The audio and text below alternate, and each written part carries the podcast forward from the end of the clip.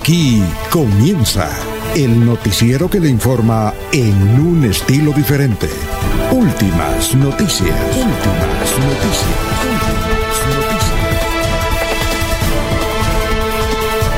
La información analizada por los expertos, sin sesgos, explicada con detalles, sin tanta carreta. Últimas noticias por Radio Melodía y melodíaradio.co. También por Facebook y YouTube Radio Melodía. Director Alfonso Pineda Chaparro.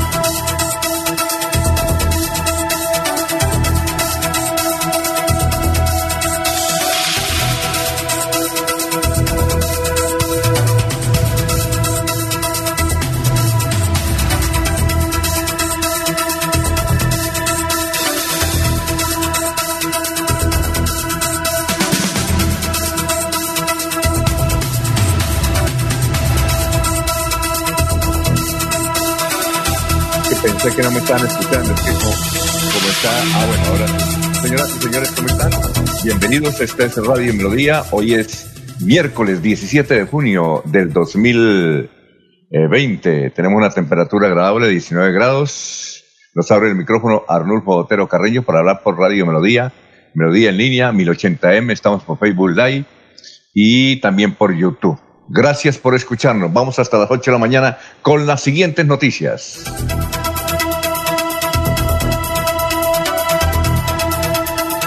Bueno, hoy hablaremos de una trágica información. El ganadero de 50 años de edad, Juan Pablo Castillo, que estaba secuestrado desde el febrero pasado, por aquí entre el Cesar, norte de Santander y Santander, eh, resultó muerto en un enfrentamiento con la policía. Les tenemos la historia. Son las 5.33. Hablaremos sobre el caso de coronavirus en la inspección de policía de Florida Blanca. Eh, datos de la secretaria de salud de Florida Blanca, Olga Caballero. Estaremos hablando hoy sobre las protestas de los gimnasios. Los gimnasios en la ciudad de Bucaramanga y en todo Colombia que hubo ayer. Hoy se reabre la carretera Bucaramanga-Bogotá, que tiene problemas en las bancadas, pero hoy se lo abre básicamente para eh, el transporte de comida, los tractomulas. Fue una, un, menor de edad el autor del asesinato de un joven a quien le robó el celular. El menor de 17 años se presentó a la policía cuando lo iban a capturar.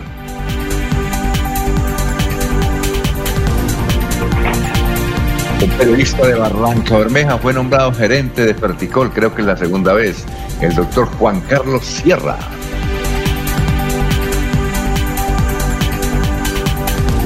Fue capturado el presunto autor del crimen del paisita, recuerdan ustedes, hace como 10 días, Jonathan Jiménez, ese paisita de 35 años que fue ultimado cerca al parque de Girardot y pues fue capturado el presunto autor.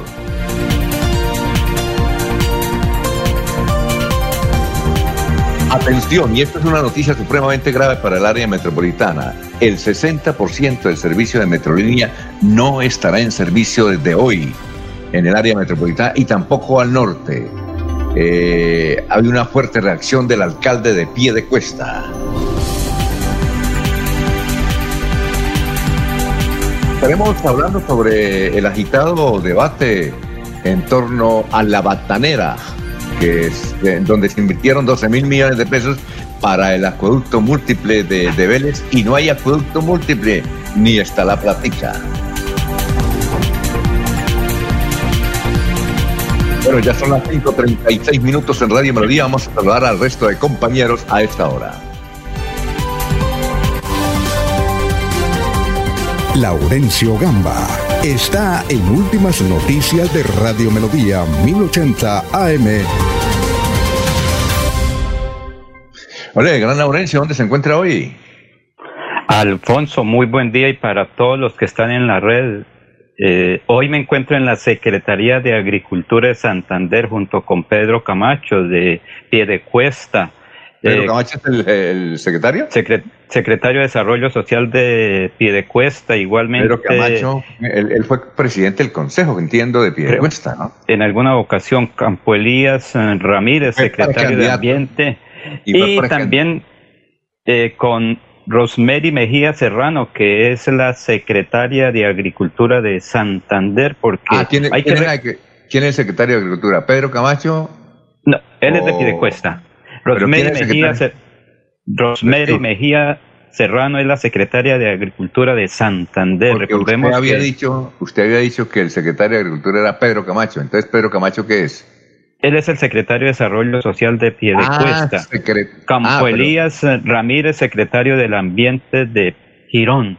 Y Juan Carlos Cárdenas, que también visitó el sector rural estos últimos días. Alfonso, es la pues, administración. la secretaria de Cultura, ¿ella fue directora de tránsito, entiendo? Ella estuvo trabajando en Florida Blanca, sí, señor. En tránsito. Bueno, salúdeme, Laurencio, a su hija Karen, que estuvo ayer de cumpleaños. Un saludo muy especial a una de las grandes patinadoras que ha tenido el departamento de Santander. Un saludo, ¿no? No se ah, olvide. no sé qué con ellas. Gracias, don Alfonso, a nombre de usted ella. Usted ayer nos resaltó eso, ¿ah? No, no me di cuenta, pues.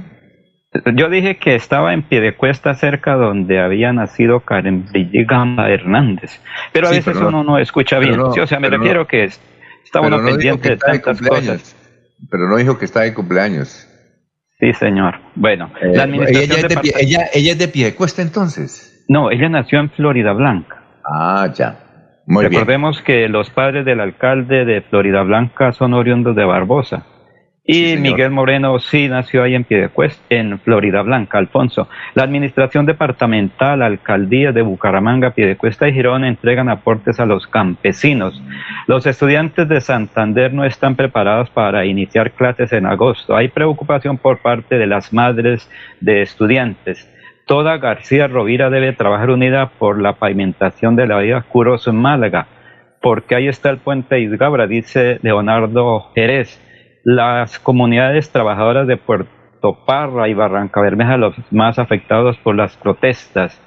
El alcalde Juan Carlos Cárdenas se reconoce que el trabajo de los campesinos ha sido vital por esta época, quienes cultivan para que nosotros que estamos en la ciudad tengamos los alimentos. Y en Charalá el alcalde dice que está recibiendo el paciente de COVID buena atención junto con su familia que están aislados, Alfonso.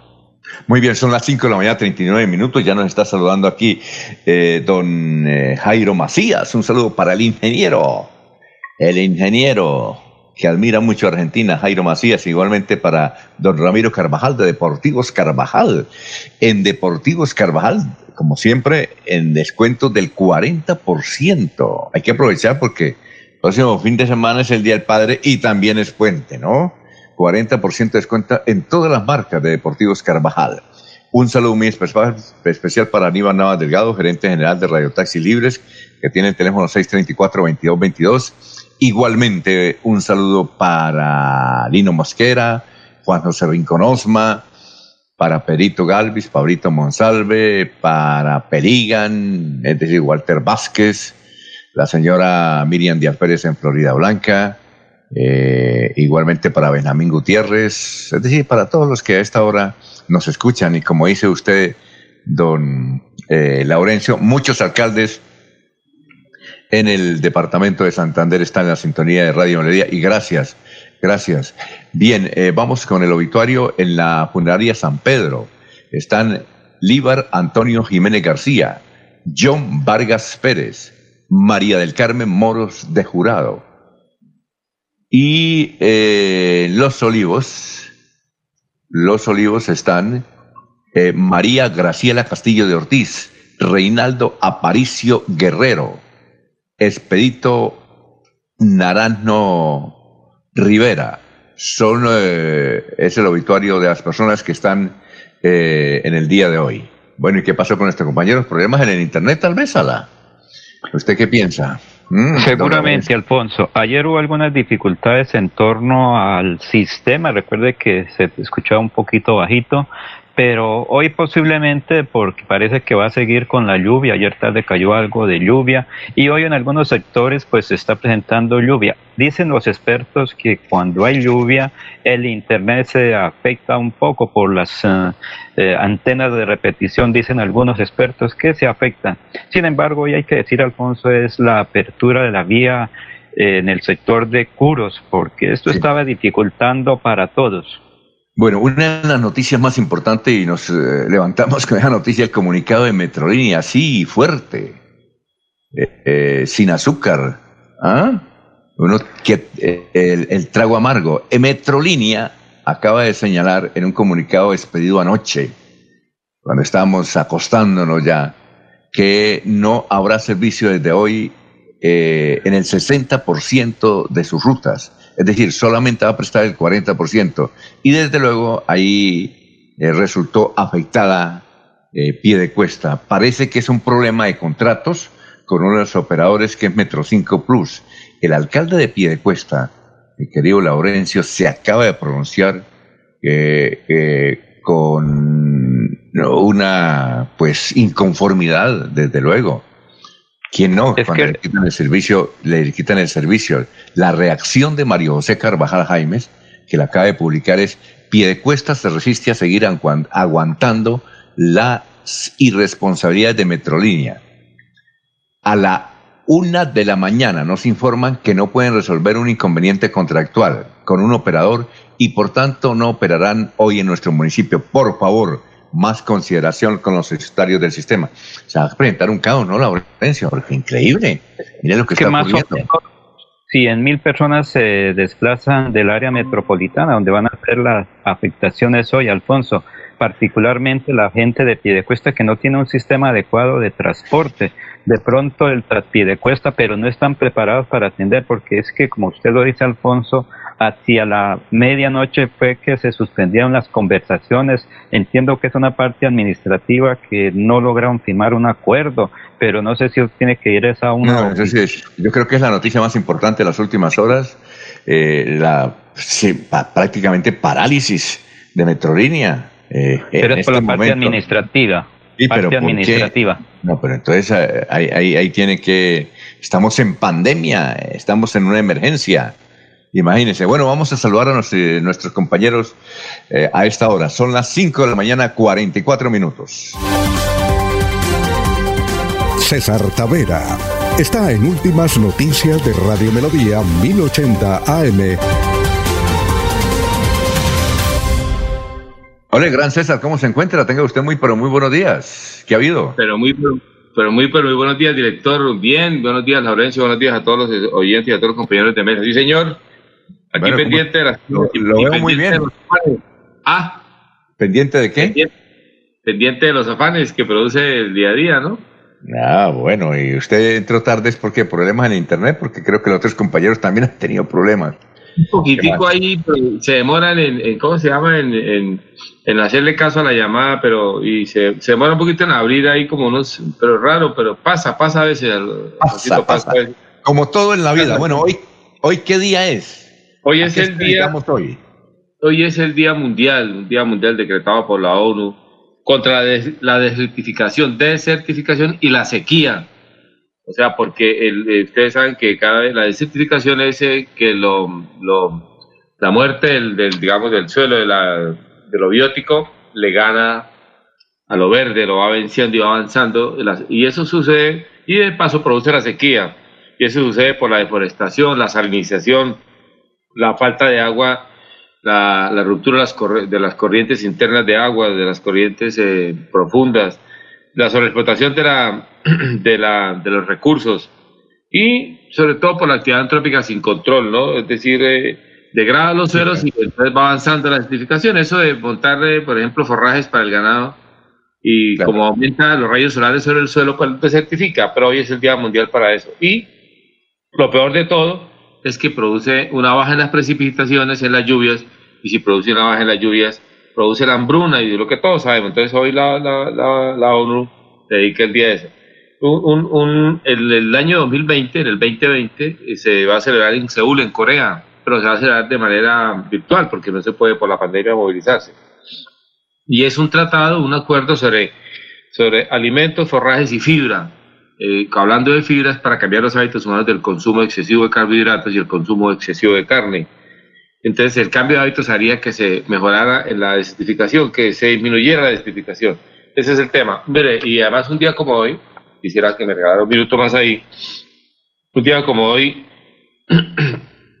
hubo el, en el 2017 el atentado al centro comercial andino donde hubo tres fallecidos, usted lo sabe, esa crueldad que hubo que sorprendió a todo el país porque estábamos en, en posacuerdos, se suponía. Y entonces un eso, fue, eso fue un sábado. un, sábado. Un grupo de desadaptados, creo que una mujer extranjera falleció y, una otra mujer y, un, y, otro, y una persona joven ahí fallecieron ahí.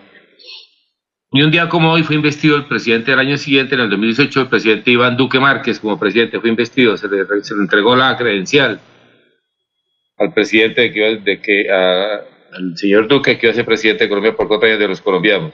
Y esto es un dato nefasto, pero no lo quiero dejar pasar.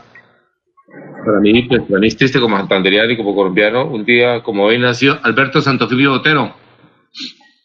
En 1942 nació don Alberto Santofimio Botero. Y, quiero plantear una frase. Tiene, tiene 78 años ya, ¿no? Tiene 78 años ya y no... Y, y, bueno, y todo lo, bueno, todo lo que implicó el complot y la crueldad y la, y, la, y digamos qué fantasía le asiste a, a, grupos de colombianos que se le por matar a otro colombiano, qué fantasía de la cabeza para poder hacer eso. Y una frase, una frase a propósito de la desertificación, que quiero plantearla para todos los oyentes y la mesa es, vale más una tierra con árboles en los montes que un estado con oro en los bancos, a propósito del tema. Esa es, esa es una una frase del brasilero Castelao. Bueno, perfecto. Vale más una tierra con árboles en los montes que un estado con oro en los bancos. Y para aquí, para nuestro debate de, la, de Santurbán, también cabe. Por supuesto, gracias César. Son las 5 de la mañana, 48 minutos. Vamos a hacer una pausa. Recuerden, estamos en promoción en Deportivos Carvajal, en todas sus tiendas aprovechar, eh, por, además por el Día del Padre, las promociones por el Día del Padre son las mejores marcas. Eh, vamos a hacer una pausita, pero también recordándoles que en Cajazán, eh, Cajazán también está participando del Día del Padre, el mes de papá, sorteo 29 de junio. Eh, por cada 50 mil pesos en compras, usted puede recibir una boleta y participe, o recibe una boleta y puede participar en el sorteo de que va del, hasta el 27 de junio. Eh, puede participar en la rifa de un televisor LED de 50 pulgadas, una silla reclina, reclinable imperial y dos portátiles. Son las 5 y 49. Tu casa ahora es el lugar ideal y Cofuturo te ofrece la oportunidad de renovar los electrodomésticos y víveres fundamentales para toda la familia. Televisores, neveras, lavadoras y muchísimas alternativas para dotar tu hogar están en la calle 48, número 3333. También encontrarás motocicletas, bicicletas, computadores y celulares. Atención inmediata 322-307-0371. Cofuturo, construimos sueños de progreso. En Financiera como Ultrasan nos preocupamos por ti. Queremos verte de nuevo y compartir contigo millones de experiencias. Por eso, te invitamos a quedarte en casa.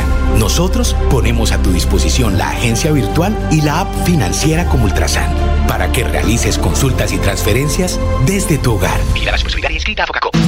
Estar juntos es pensar en todos. Sabemos que hay buenas ideas para ahorrar energía. Abre cortinas y ventanas para iluminar tu hogar. Apaga luces que no uses. Evita planchas de cabello y ropa. Así controlas el consumo de energía. Nuestro compromiso es tu bienestar. ESA, Grupo EPM. Vigilado Superservicios. Se va la noche y llega últimas noticias.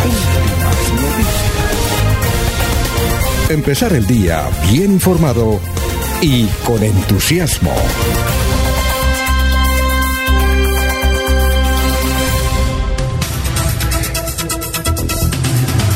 Bien, son las 5 de la mañana, 51 minutos. Bueno, la noticia más eh, importante y trágica además es eh, que cayó muerto en medio de una balacera en las últimas horas entre el Cesar y norte de Santander. Hay un, sitio de confluencia entre Santander, norte de Santander y ¿qué más? Y Santander. Usted, usted César, que usted se crió cuando niño por allá, hay un punto una especie de tres esquinas, así como lo hay aquí en Florida Blanca, Girón y Bucaramanga. Hay, un punto de convergencia entre Santander, norte de Santander y Cesar. Sí, sí, pues, pero habría que mirar por dónde puede ser ese, ese lado. Si, si convergemos por ahí tres esquinas, tiene que ser por el lado allí de, de Cáchira. sí, sí, por ahí, eh, es decir, hay un punto, sí, claro. Tres esquinas, sí, hay un punto de tres esquinas, ahí por el lado de Cáchira y, y La Esperanza y San Alberto. Bueno, en todo caso, une, a ver, ¿qué fue lo que sucedió? Juan Pablo Castillo, un ganadero muy reconocido en la ciudad de Bucaramanga, pues se fue en febrero para la finca como lo hacía hacer. Eh, allá fue secuestrado. Ah. Eh, pues desde luego eh, los pues, Juan Pablo, Juan Pablo Castillo. Juan Pablo Castillo. Juan Pablo Castillo. Yo conozco unos ganaderos de Barichaca, Castillo, no sé si era de esa generación, pero Juan Pablo Castillo. ¿Ah? Y los Castillo, ¿se acuerdan que hubo aquí en Bucaramanga una, unas personas, unos, un apellido que eran dueños de unas arroceras, los Castillo? También, sí, claro. claro. Eh, bueno, en todo caso, Juan Pablo Castillo fue secuestrado. Él eh, es padre de dos eh, adolescentes. Su esposa se llama Sandra. Y bueno, fue secuestrado, pero los delincuentes le exigían dos mil millones de pesos. Entendemos que había negociaciones, inclusive creo que ayer eh, se debía mm, registrar la liberación porque se iba a pagar, no dos mil millones, pero parte del rescate. Eh, coincidencialmente una patrulla del Gaula de la policía, pero una coincidencia, merodeó por ahí, estaba haciendo el patrullaje normal eh, para enfrentar a la guerrilla. Un, un patrullaje de rutina, además, el Gaula. Por su trabajo, además. Parece que los secuestradores pensaron que iban por ellos. Entonces se pusieron nerviosos y de un tiro en el pecho, en el lado del corazón, eh, mataron y ellos, eh, pues entiendo que resultaron escapados. Esa es la situación que se presenta. El comandante, el director nacional de la policía ha dado una versión ya en las últimas horas indicando qué fue lo que pasó, que no era un rescate, fue una coincidencia. Muchos medios lo han informado como un rescate, sino como una coincidencia y se presentó esa prisión y cayó Juan Pablo Castillo que tenía 50 años de edad. Toda la vida por delante, señor. Imagínense, 5.54 vamos a saludar a nuestros compañeros, estamos en Radio Melodía. Ernesto Alvarado está en Últimas Noticias de Radio Melodía 1080 AM. Hola, Ernesto, ¿cómo se encuentra? Buenos días. Alfonso, compañeros y oyentes, buenos días. Es un placer saludarles. Bien. Bien, bien. Eh, terrible lo de Metrolínea, ¿no? Oiga, no, es increíble. Es que estamos buscando al gerente Metro 5. Es increíble que por un asunto del contrato se paralice la empresa. Eso, eso, eh, ahorita le preguntamos a, a César, que César fue asesor de Metrolínea y conoce bastante el tema ¿Cómo es posible con un asunto contractual? Anoche es que estuvieron como hasta la una de la mañana reunidos y no, y no hubo acuerdo, entonces no hay servicio. Así de fácil. Se levanta el otro y dice, bueno, entonces no hay servicio, así, es sencillo. Así, se maneja la Olímpica. ¿Ah? Y eso que lo estás manipulando o que es una empresa la que se quedó finalmente con el transporte, entonces ahora eh, hacen lo que estiman conveniente y no le dan la oportunidad a las demás empresas. Creo que es un tema para replantear. Vamos eh, buscando al alcalde de pie de cuesta, pero seguramente se acostó sobre muy temprano en la mañana y no eh, tenemos el contacto. Pero sí sería bueno que le explicara a la ciudadanía qué es lo que está pasando. Y si eso va a seguir pasando, eh, hoy se vio afectado pie de cuesta y seguramente con el transcurrir del tiempo se verá afectado todo el área metropolitana y tendremos que acostumbrarnos a eso, que únicamente el operador, el que maneja el transporte sea el que diga qué se hace y qué no se hace y cuándo se distribuye. Creo que el gobierno está en mora de tomar una medida eh, realmente importante. Oiga, es que hay muchos sectores, ¿Sí? por lo menos el sector de la cumbre, donde Metrolínea hacen lo que estiman conveniente. Cuando no quieren, retiran las frecuencias. Cuando no estiman conveniente, no mandan buses. Cuando creen que eso no les produce dinero, dejan a todo el mundo colgado de la brocha. Y sí, combatiendo eh, a los que están haciendo eh, trabajo informal. Ernesto, es que están sin servicio de transporte en este momento el norte, el norte de Bucaramanga y Piedecuesta. Únicamente está prestando el 40% en el comunicado. Eh, Metrolínea es específico, el 59% de sus rutas se ven afectadas, es decir, el, el 60%. Pero es increíble cómo maneja la ciudad, ¿no? o sea, que va a paralizar la ciudad. sí, es decir, unos señores se levantan y dicen así folclóricamente, como si no le importara, como cuando usted hace un convenio con alguien en una empresa y está bravo y dice, bueno, entonces, ¿sí o no? No, ah, entonces me retiro. Y, y es, pero es que aquí están perjudicando la ciudad, un conglomerado. Es decir, la gente de Metropolitana y los operadores no piensan en el ciudadano, ¿cómo va a hacer para transportarse hoy? Es increíble. es, increíble que se maneje una ciudad o un área metropolitana de esa, forma. Por eso es que el señor alcalde de Piedecuesta tiene toda razón en su reacción. Ya, ya, ya supo cómo reaccionar el alcalde de Piedecuesta, Ernesto. No, no, no, la verdad no. Ya, le leo lo que él dice. Piedecuesta se resiste a seguir aguantando las irresponsabilidades de Metrolínea. A la una de la mañana nos informa que no pueden resolver un inconveniente contractual con el operador Metro 5 y por tanto no operarán desde hoy en nuestro municipio. Por favor, con del sistema. Es increíble, ¿no? Y entonces tendrá que habilitar los buses convencionales para que la gente de pie de cuesta se desplace hasta sus sitios de trabajo. Yo creo que, es la solución. Y que después no se quejen, o bueno, no sé, después no digan que ¿por qué no utilizan el sistema de Metrolínea cuando creemos que tienen muchos inconvenientes. Muy bien, en solidaridad con nuestros amigos de, de, todo el área metropolitana y metrolínea, alguien tendrá que ponerle coto, que ponerle cuidado, qué es lo que está pasando. 278 casos en el departamento de Santander de COVID-19, ya nos ampliará don Jorge Caicedo, eh, de los cuales 210 están activos, 58 recuperados y 10 fallecidos. En Santander hay 14 municipios en los que el virus está activo. Barbosa 1, Barreca Bermeja Preocupante 86, Bucaramanga 39, Cimitarra 1, El Socorro 5, Florida Blanca 24, Girón 25, ahí está La Paz, Florida Blanca y Girón, Guapota 1, Lebrija 6, Málaga 1, Piedecuesta 18, Sabana de Torres, eh, San Vicente de Chucurí y Suaita tienen un caso. Y ayer eh, un grupo de líderes del barrio La Cumbre eh, se dio a la tarea de hablar con la gente, y pedirle ayuda para las personas que fueron damnificadas con el incendio de la casa. Ese grupo de personas líderes del barrio de la cumbre que se pusieron la camiseta lograron conseguirle una platica, 600 mil pesitos y algunas otras cosas para mitigar en parte el tema de las pérdidas que se presentaron el domingo anterior. Oye, Ernesto, ayer hablé con varios vecinos, obviamente por teléfono de esa casa, ¿no?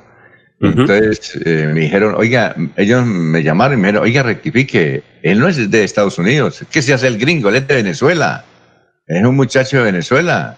Ahí, entonces le decimos gringo, porque anda enredado, habla enredado y, se la da y que es gringo. No, él no es, nosotros le decimos gringo, él no es de Estados Unidos, él es de Venezuela. Aquí lo conocemos. Eh, es una casa grande donde hay varias familias viviendo, primero y segundo piso, y él encerró, gran parte en un cuarto y los, los y le metió candela porque peleó con la esposa. ¿Qué tal? Eso es lo que nos dijeron, eso, es lo que nos dijeron los vecinos, nos llamaron para, para, que rectificáramos la información. ¿Ah? Sí, de, todas maneras, eh, terrible lo que sucedió, pero lo hable lo del grupo de amigos y personas allá, líderes del barrio de la cumbre, que hicieron esta campaña para mitigar en algo el tema de esta familia.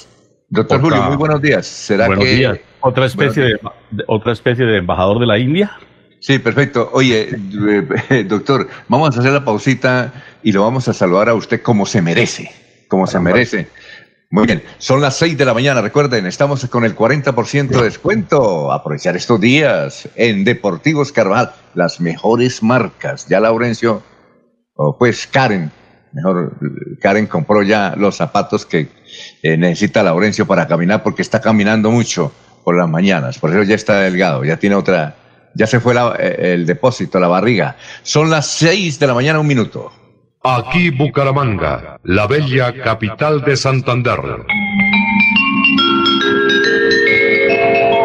Transmite Radio Melodía, Estación Colombiana, HJMH, 1080 kilociclos, 10.000 vatios de potencia en antena, para todo el oriente colombiano. Cadena Melodía, la radio líder de Colombia. Un especial saludo a los habitantes de Bucaramanga y Santander. Les habla el doctor Javier Aristizábal. He investigado las plantas medicinales colombianas por 20 años. He creado la terapéutica natural al altel para tratar las principales enfermedades de los colombianos. Estoy con ustedes de 10 y 30 a 11 de la mañana por esta emisora. Estoy seguro que lograré cosas interesantes en la salud de todos ustedes. En Radio Melodía, últimas noticias. Las noticias de la hora. Las noticias de la hora. ¿Qué tal? Estas son las UCI Noticias y Paz de la Hora. Les presenta Silvia Cárdenas. En el Senado aprueban la ley Jacobo. El Estado deberá garantizar la atención de niños con cáncer.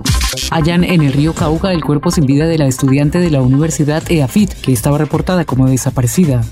La ONU advierte sobre una posible pandemia de hambre en Latinoamérica por COVID-19. Y ahora los detalles. La plenaria del Senado aprobó en último debate un proyecto de ley que establece que de forma obligatoria el Estado deberá garantizar la atención de niños enfermos de cáncer. La iniciativa, conocida como la Ley Jacobo, garantiza que estos menores de edad puedan acceder a los tratamientos oncológicos adecuados. Las cifras reveladas por los promotores de la norma dejan ver que alrededor de 1.500 menores son diagnosticados con esta grave enfermedad en Colombia, los cuales deben enfrentarse a la negación de los servicios, demoras en las autorizaciones y dificultades en las agendas de citas, entre otros. La norma elimina las barreras administrativas que existen frente a la atención integral de estos menores. Las autoridades hallaron en el río Cauca el cuerpo sin vida de la estudiante Daniela Quiñones de 23 años de la Universidad EAFIT que estaba desaparecida desde la madrugada del domingo. Este martes 16 de junio, bomberos de los municipios de Marmato y La Pintada hallaron el cuerpo en el río Cauca, cerca de Puente Iglesias, en Fredonia, Antioquia. La EAFIT realizará este miércoles 17 de junio un acto simbólico al que también están invitados familiares y amigos. El encuentro se transmitirá a través de la página web de la universidad. Este es un momento para abrir nuestros corazones y ayudar a quienes más lo necesitan. Los privados de la libertad requieren de nuestra solidaridad durante esta crisis. Por eso, el Ministerio de Justicia, junto con la Corporación Minuto de Dios, han creado la campaña Tras las rejas necesitamos tu ayuda, actúa con el corazón. Esperamos tus donaciones, las cuales recibiremos en Bogotá, en la transversal 73A, número 8261. También puedes consignar en la cuenta de ahorros número 004000 189862 de Da Vivienda. Gracias por tu generosidad. En el mundo, la crisis del nuevo coronavirus está empujando a 40 millones de personas a una situación de inseguridad alimentaria en América Latina y el Caribe, advirtió hoy martes Naciones Unidas, que pidió medidas urgentes para evitar una pandemia de hambre. El Programa Mundial de Alimentos de la ONU señaló que en los 11 países donde opera en la región, el número de personas que enfrentan una grave inseguridad alimentaria pasó de 3,4 millones a principio de año a 14 millones actualmente. Entérese primero en UCI Noticias y Paz. Enrique Avellaneda está en Últimas Noticias de Radio Melodía 1080 AM. Bueno, doctor Julio, ¿cómo se encuentra? Tenga usted muy buenos días. Son las 6 de la mañana, 5 minutos. Alfonso, muy buen día para usted, para todos los compañeros en la red y por supuesto para toda, toda la amable audiencia de la potente Radio Melodía. Muy bien. Eh, doctor, ¿cuál es el santo de hoy? Hoy es el día de San Gregorio Barbárigo, Alfonso, santo de origen italiano, eh, alguien que se formó en su juventud, eh, se educó, pero finalmente hacia los 30 años opta por la vida religiosa, se dedica de lleno a, a esta actividad, es obispo de Bérgamo, es, obispo, es cardenal de Padua, y en algún momento eh, en que hubo necesidad de elegir papa, se le ofreció la posibilidad de hacerlo, pero él lo desechó. Se caracteriza Alfonso por su labor eh, evangélica, por su labor de asistencia a los necesitados, vendió buena parte de su fortuna para atender a todos los pobres y a los enfermos y fue un gran predicador de, la iglesia. Tiene una característica, Alfonso, que, que en tiempos como ahora eh, vale la pena recordarlo. Murió muy joven su señora madre, él tenía unos 3, 4 años como consecuencia de la peste bubónica que invadió a Italia hacia los años 1630. Y buena parte de su actividad evangélica y de su actividad de, asistencia social como religioso la cumplió justamente en Bérgamo y en Padua porque el Papa le encomendó la función de atender a los enfermos de la peste. Es decir, fue una peste que duró muchísimos años en Italia. Lo, sorprende a él como niño con la muerte de su madre y ya en su vida religiosa continuó atendiendo enfermos. Estamos hablando de una peste que causó muchas víctimas en Europa y que duró muchísimos años. Dios quiera que el actual no sea de esas características. Bueno, ¿y cuál es el santo de hoy? El santo de hoy ya, ya lo nombramos, ¿no, don Alfonso? Ah, perdón, la frase de hoy, perdón, la frase, la frase. Eh, sí, Alfonso, eh, a propósito de, de, la actitud de la gente de policía del patrullero que hace unos días, en plena diligencia de desalojo, eh, se opuso a la misma y expresó su inconformidad, nos hemos puesto a la tarea de revisar pronunciamientos de la Corte sobre ese particular. Hay varios pronunciamientos que, desde luego eh, determinan que esos desalojos no pueden ser arbitrarios ni pueden violar derechos, ¿sí? Y ha trazado la Corte una especie de, línea, algo que denominamos en el algo jurídico como precedente, y quiero resumirlo en una sentencia de la Corte Constitucional del año 2019. Aunque las administraciones pueden acudir a estos procedimientos para recuperar un bien tomado de forma ilegal, es deber de las alcaldías reubicar primero a las personas. creo, que con, ese pronunciamiento de la Corte el tema está más que resuelto. Muy bien. Eh, Ernesto, eh, usted acaba de hablar con el alcalde de Piedecuesta. ¿Qué le dijo? Ernesto. Bueno, Ernesto acaba... Alfonso, eh, sí, hicimos, dijo el alcalde? hicimos eh, contacto con el alcalde del municipio de Piedecuesta, el doctor Mario José Carvajal. Eh, nos ha manifestado que en 15 minuticos nos atiende porque está atendiendo unas labores importantes, pero ya él se ha comprometido de que va a estar aquí en Radio Melodía. Lo que le podemos anticipar es que mm, algunos transportadores de Piedecuesta se están movilizando para sacar de el problema a la gente que se tiene que movilizar de este importante sector. Sí, y acabo de, también eh, eh, colocar otro mensaje, señor alcalde de, de Piedecuesta. Dice, en diálogo con el director del área metropolitana, como Autoridad Metropolitana de Transporte, acordamos se permitirá la operación de la empresa de transporte colectivo para superar esta contingencia.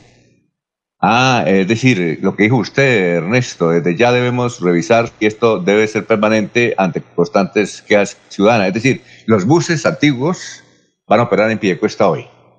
Ya tras Piedecuesta, está activo, está en pleno eh, trabajo, porque hay que darle solución a la gente y debe ser inmediata, no se pueden quedar allá atascados.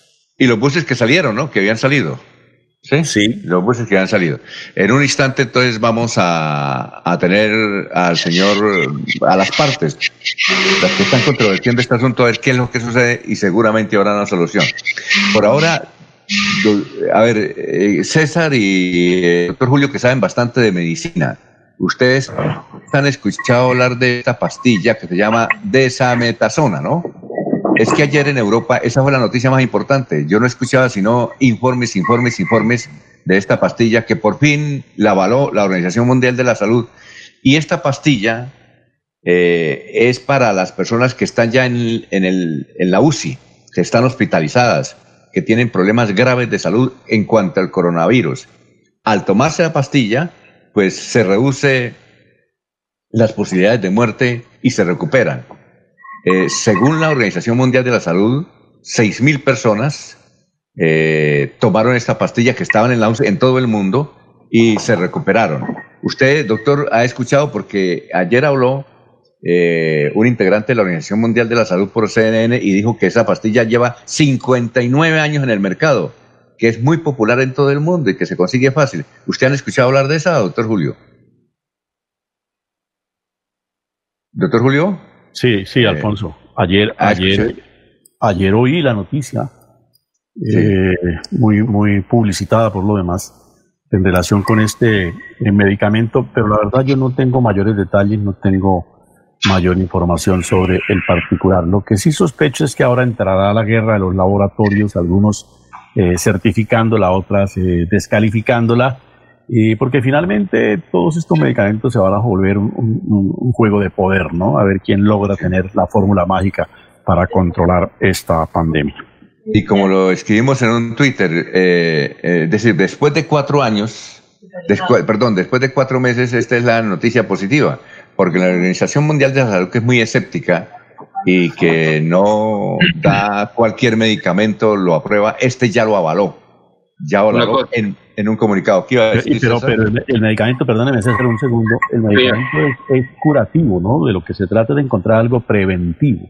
No, sí, es curativo. Es decir, y no lo puede tomar cualquier persona. Es decir, alguien que tenga coronavirus en la parte inicial tampoco le sirve para nada. Le sirve, le sirve para el que ya está en la, en la clínica, ya en la, la UCI. ¿Qué iba a decir César? Ah, bueno.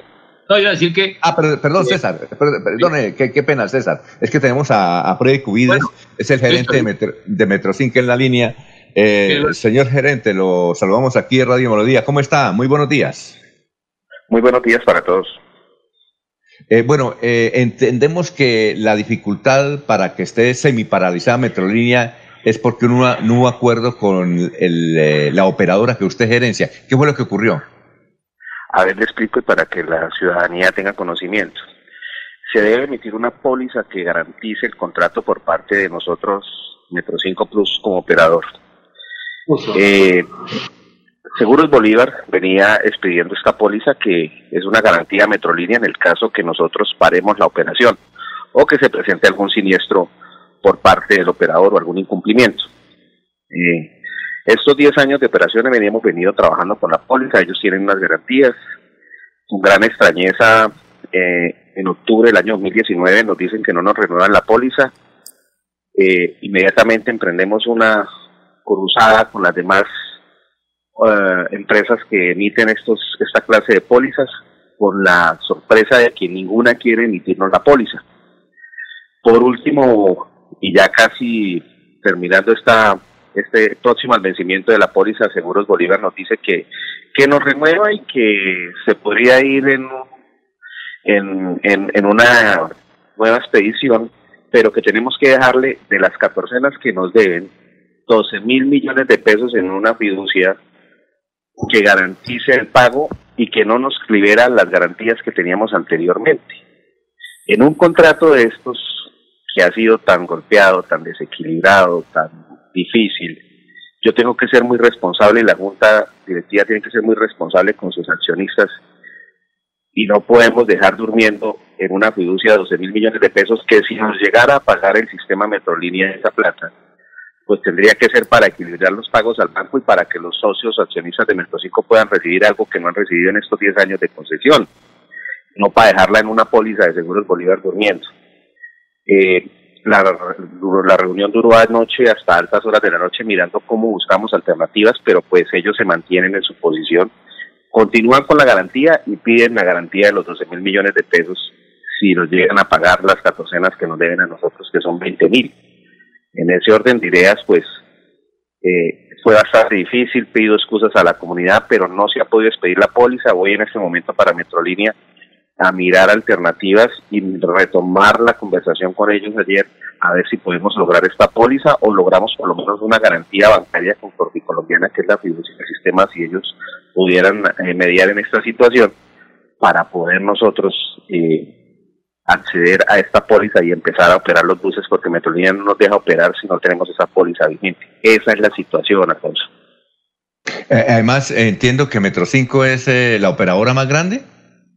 Sí, nosotros operamos el 59% del contrato, o sea, el 59% de los buses son nuestros en, en la operación. Ahora, como estamos en esta pandemia, hay decretos de emergencia, es una situación que afecta directamente a la ciudadanía. ¿Ahí puede mediar el gobernador o el alcalde? Sí, yo espero el concurso del gobernador porque es que es un tema que es de, de los usuarios, nos va a afectar directamente a los usuarios del sistema, nos va a afectar porque eso a, veces utilizo el sistema y que pues hay una directriz del gobierno nacional que máximo del 35%. Hoy está un solo operador y me imagino los niveles de ocupación en los buses que se puedan haber presentado. Entonces, eh, yo le, pide, le pedí a Seguro Popular que fuera consecuente con este tema del COVID, que entendiéramos y que nos dieran una póliza por lo menos por un mes mientras nosotros lográbamos eh, llegar a acuerdos con Metrolínea, que nos dieran espacio. Ellos dijeron que, pues, que no era posible, que ellos expedían la póliza por un año y que pues eh, esas eran las reglas de juego y que si se daba así, listo, esperan la póliza, si no, no, y usted me podrá entender que yo tengo que ser muy responsable como gerente y con mis accionistas en este tema que pues me parece que ya se extralizaron en, en las garantías, respeto la posición de ellos, pero pues ese es mi punto de vista y el punto de vista de la junta directiva que me ha dado la directriz. Ahora, eh, Metro 5 Plus eh, ¿trabaja básicamente en Piedecuesta y en el norte? No, tiene la operación en toda la, toda la operación de Metrolínea hacemos presencia. Eh, lo que pasa es que lo que pasa es que pues se ven golpeados más unos sectores que otros. Ah, muy bien. ¿Hay alguna inquietud por parte de mis compañeros? Bueno, muchas gracias, eh, doctor eh, Freddy Cubillas. Lo dejamos para la reunión. entonces usted no ha dormido, ¿no? No, no, no, no, con este tema no he podido dormir, es un tema de una responsabilidad muy grande. Eh, siempre, mire, Alfonso, hemos sido transportadores. Mi papá fue transportador, hemos transportado Bucaramanga, esto es de generaciones, y nunca nos ha gustado no prestar el servicio. Esto es algo que nos golpea, que estamos muy preocupados y queremos volver a, a sacar los vehículos y esperamos hoy se dé una, una reunión para poderle servir a Bucaramanga, a sus usuarios, que es lo que hemos siempre hecho durante décadas. Muy bien, perfecto. Eh, doctor Federico Vides, eh, muchas gracias por haber estado aquí en Radio Melodía, muy gentil. A ustedes, muchas gracias y les estaré contando qué pasa con, las reuniones hoy. Perfecto, eh, seguramente se va a solucionar. Eres gerente de Metro 5, una de las operadoras que, de luego, a avanzadas horas de la noche no hubo acuerdos eh, para poder operar el servicio. Vamos a una pausita recordándoles que Deportivos Carvajal tiene el 40% de descuento en todas sus tiendas para el Día del Padre. Son las 6 y 18. Seguir adelante, crédito educativo en línea. Ingresa a www.cofuturo.com.co tenemos la tasa de interés más baja del mercado, 1% para el segundo semestre de 2020. Atención telefónica 318-717-3270, 322-306-0066 y 316-544-4253. Cofuturo, construimos sueños de progreso. Nuestra pasión nos impulsa a velar por los sueños y un mejor vivir apasiona el progreso, el ahorro y da crédito a nuestro país. Nuestra pasión es mejorar su vida en financiera como Ultrasan. Vigila Super Solidaria, inscrita a Fogacop.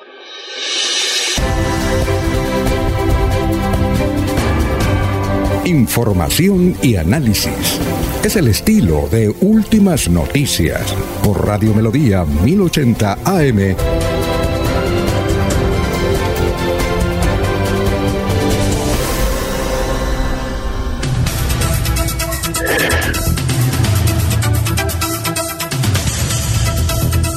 Bueno, eh, entonces eh, la noticia de última hora es que yo creo que hoy se define el asunto. Eh, usted, mm, usted César, que fue asesor de Metrolínea, yo pienso que hoy se va a solucionar el asunto porque ahí tiene que mirar el alcalde del gobernador, ¿no? Pero un, detalle para Julio Enrique, sí, un detalle. Digamos, esos trámites administrativos, es que como Metrolínea tiene esta estructura, o este esquema, mejor, este esquema, tiene un Instituto Descentralizado Metrolínea, que es el que garantiza la, prestación de servicio eh, eh, de Metrolínea en el servicio público. El otro es el que es el, recaudo, y el otro son los dos operadores. Entonces tiene, tiene un esquema complejo ahí, porque así fue diseñado el, digamos, el concepto de Metrolínea. Pero la pregunta es para Julio Enrique. Julio Enrique, ¿usted, yo, ¿qué tipo de póliza es? Una, la póliza esa de la póliza sería de responsabilidad civil y contractual. ¿Es esa póliza? Entendería que sí, que se debe tratar de, de una póliza de, de garantía para eh, los siniestros que puedan causar por razón de la prestación del servicio, ¿no? Eh, eh, eso me parece también entenderle al doctor Cubides. Porque es que pasa lo siguiente, Julio Enrique y oyentes y, y Alfonso Pineda, director, es que para mover, para movilizar a un grupo de estudiantes de un colegio para ir a un, a un, por decir algo, a un parque recreacional tiene que ser con póliza civil, o sea, no es fácil mover a un, a personas de que, que, que interfieran lo que esté de por medio de lo público, entonces es complicado, pero si, esa, si es esa póliza es, es un descuido de, de, de principiante, lo digo así pues respetuosamente, pero me parecería un descuido de principiantes con todas las explicaciones que uno tenga que decirse. Pero César, pero César, recuerde usted que, que, que, Freddy dijo que desde octubre del 2019 vienen eh, hablando de esa situación. Lo que pasa es que yo no, puedo... Es la aseguradora que hizo la lenta, la Lentini, o sea, pero eso es una cosa que es, no sé, no, no, no quedó muy claro cuál, cuál, cuál póliza es, no quedó muy claro, me parece a mí. ¿Cuál es el detalle? A ver, Laurencio. Pero es que el señor gerente de la empresa dijo, son 12 mil millones de pesos que nos pide la aseguradora que debe estar en caja y es imposible 12 mil millones. Son las condiciones para el pago, porque si hoy se presenta un accidente de tránsito, no sé cómo se vaya a solucionar si lo está prestando tras pie de cuesta, pero si lo llegara a, a prestar sin esos requisitos, pues sería para los alcaldes, para la junta directiva. La cuestión no, es muy compleja, Alfonso. No, pero, es una parte administrativa. Eso, no viene, pero eso es un requisito que está establecido desde 2008. ¿Eso cuánto hace que es la operadora ya 12 años? No, no, es que, pero, por Alfonso, eso, por eso. Unas condiciones es que, y no, no, pero no se puede, yo no, no se puede por la postura de excusar con todo respeto, lo digo, Laurencio, que sí que 200 millones en caja, eso siempre, eso es así, una póliza es eso, se pone una plata en, en, consignación para poder respaldar la cosa, eso es de, digamos, de los esquemas de los seguros del ABC de, de las aseguradoras. Entonces uno, o sea, desde, desde octubre nos que les cogió ahí la madrugada y no, y no, y no se pusieron de acuerdo y sí perjudican a la ciudadanía y perjudican el, el digamos, la, la reconstrucción del nombre de Metrovías, todo lo que eso implica ahí en plena pandemia, o sea, muy inconveniente el tema, así hayan sido de, digamos, un des, lo que sea, pero muy inconveniente el tema. Eh, Néstor, cuando tengamos al alcalde de Piedecuesta nos dice, ¿no? El señor alcalde de Piedecuesta, con el cual usted habló en unos instantes, ¿le parece? Sí, eh, en unos Al... minutos nos va a atender eh, Alfonso. Sí. Ah, bueno, perfecto. En unos minutos nos va a atender el alcalde de Piedecuesta. Alfonso. A ver, cuéntame, Laurencio. Es que esta determinación es del sector privado, son los seguros. Ahí lo único que podría hacer intervenir el seguro del Estado, que podría dar la póliza, pero mientras que no se tenga la póliza, ninguna autoridad puede autorizar la movilización de esos buses que no tiene. Ninguno. Sí, es pero, una cosa. Es, es imposible. La dice la verdad, es imposible mover, eh, operar sin la póliza, esa responsabilidad civil y contratar. Eso es imposible. No le puede ni siquiera un paseo, mejor dicho. Yo, yo considero que, porque conocemos a Freddy Cubides, además él conoce mucho de tránsito desde niño, desde la cuna, está hablando de transporte aquí en Santander, y él es una persona supremamente conciliadora. Y sí. eh, yo creo que a las 12 del día ya tenemos solución el asunto. Lo que ojalá, pasa es que también... ojalá, porque, ojalá, porque, para que todo el mundo no, no pierda a nadie, yo estoy de acuerdo. Eh, eh, ellos tienen cuidarse, que cuidarse. Ya pues en, estos, en estas horas habrá un poquito de incomodidad y ya el alcalde de Piedecuesta ha mencionado que va a pedirle a los buses convencionales que no están en servicio por las rutas de Metrolínea, precisamente, eh, entonces, eh, precisamente, pues eh, tendremos una solución con eso por ahora hasta el mediodía. Bien. Mire, mire que el problema es tan complicado que las únicas rutas que están trabajando son las siguientes. La estación de Lagos Quebrada Seca, Lagos, que es el T2, el P2 que va a la cumbre, y hasta la UIS. El P6 que va de Papiquero Piña hasta la UIS. El P13 que prácticamente hace el mismo recorrido, pero este va por la 33, el P6 va por la 27. El P10 que va de la estación Provenza al Real de Minas, o sea, el, lo del centro nada más. El AP3 que va del barrio de Alguna Provenza Occidental. El AP4 que va del barrio El Porvenir a Provenza el AP7 del barrio Comultrasana, Provenza Occidental, y el AP12 de la estación de Provenza Oriental a Lagos del Cacique y al Reposo. Lo demás no está funcionando. Las rutas que están activas realmente son muy poquitas. O sea, debe haber un caos de Padre y Señor mío hoy en la ciudad. Y entonces aparece, el mototaxismo de una vez aprovechando la posibilidad de, de, subir la accidentalidad, la posibilidad del coronavirus, todo lo que implica las consecuencias imprevistas del tema incontrolable. Eso es un tema ahí lamentable, lamentable. ¿Qué decir, Laurencio?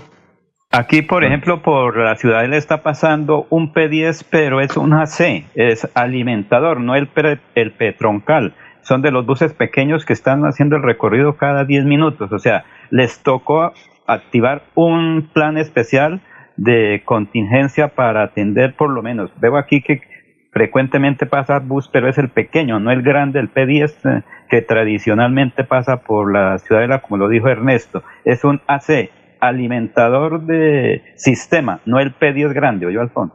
Perfecto. Eh, ahora sí, César, le quité la palabra cuando usted iba a mencionar lo de la pastillita que se inventaron. Ayer, por ejemplo, hubo una rueda de prensa en Inglaterra, hubo también una, eh, rueda de prensa en Ginebra, donde está la Organización Mundial de la Salud, indicando que por luego de cuatro meses es, es la única interesante noticia para salvar a la gente de la muerte. Eh, un periodista le preguntó a, a un eh, de los eh, científicos británicos, bueno, y, esto ya es la cura, no necesitamos la cuna. Dijo, no, no, no, la cuna se necesita. Este es un alivio. ¿Le parece a usted, me digo en términos santanderianos, pescado que con esta pastilla se hayan salvado seis mil personas en el mundo? Ahí está. ¿Usted conoce la pastilla, eh, César? No, se, llama, se llama desametasona. Bueno, eh, pero ese es un, ese es un, ese es tengo el dato de que es un antiinflamatorio eh, a base de corticoide y es un desinflamatorio, no es curativa, sino que hacer desinflamatorio le permite al paciente, eh, digamos, mejorar sus condiciones de respiración y entonces puede salir, puede, digamos, el organismo no se gasta, así, no gasta energía en, respirar y entonces la energía se, se, pasaría, digamos así, en términos coloquiales, hacia mejorar el sistema inmuno y el, y el, y el paciente tiene más posibilidades de sobrevivir. Claro, es un desinflamatorio, no es, un, no es curativo. Es un poderoso desinflamatorio, pero coadyuva a que el paciente que está en COVID, en una situación eh, grave antes de, estar, eh, me imagino yo que en UCI, supongo yo, yo no tengo ese dato, pero antes de entrar en una situación crítica extrema, eh, puede parar, puede frenar y el cuerpo buscar la salida, porque el cuerpo, los organismos, los organismos, el sol inteligente del cerebro es muy inteligente y es capaz de salir de ahí si no tiene tanto gasto de energía para una función. Esa es la labor de, esa desametasona, es que se llama, ¿no? Un antiinflamatorio poderoso. Sí. Vamos a saludar a nuestro compañero Sergio Serrano, cada rato nos agrada que aparezca aquí en Radio Melodía y lo saludamos como él se merece.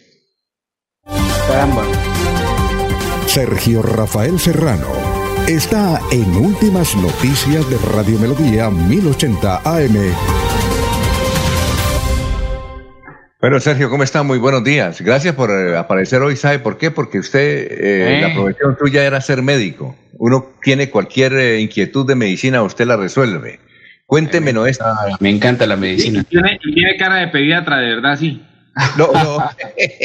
Oiga, Sergio, ¿cómo está? Muy bien, Alfonso. Aquí muy contento de acompañarlos el día de hoy, esta mañana. Usted, usted conoce esa pastilla, ¿no? Se llama desametasona. Sí, se usa para cáncer incluso.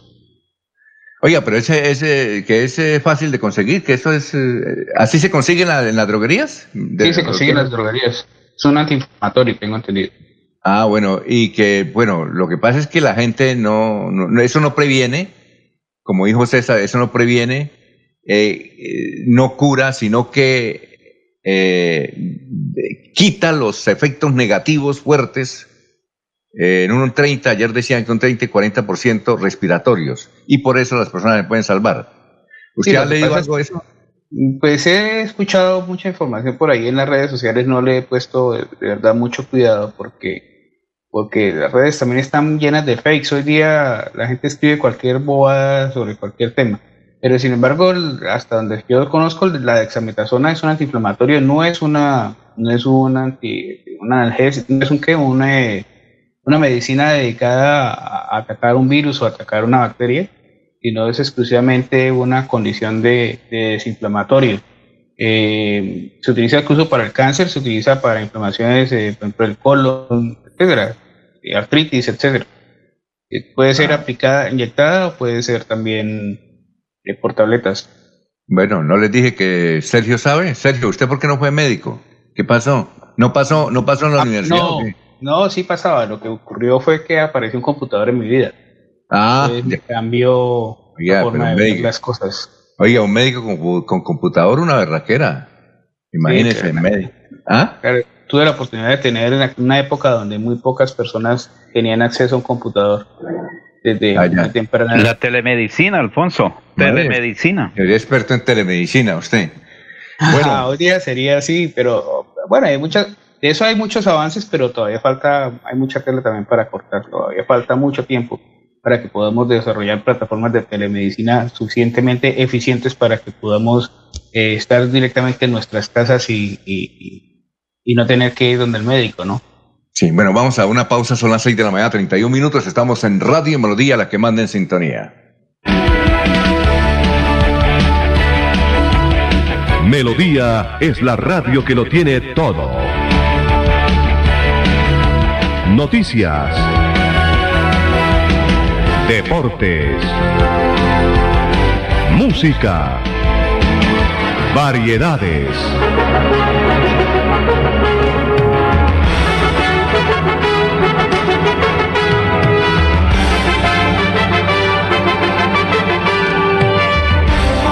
Melodía, la grande.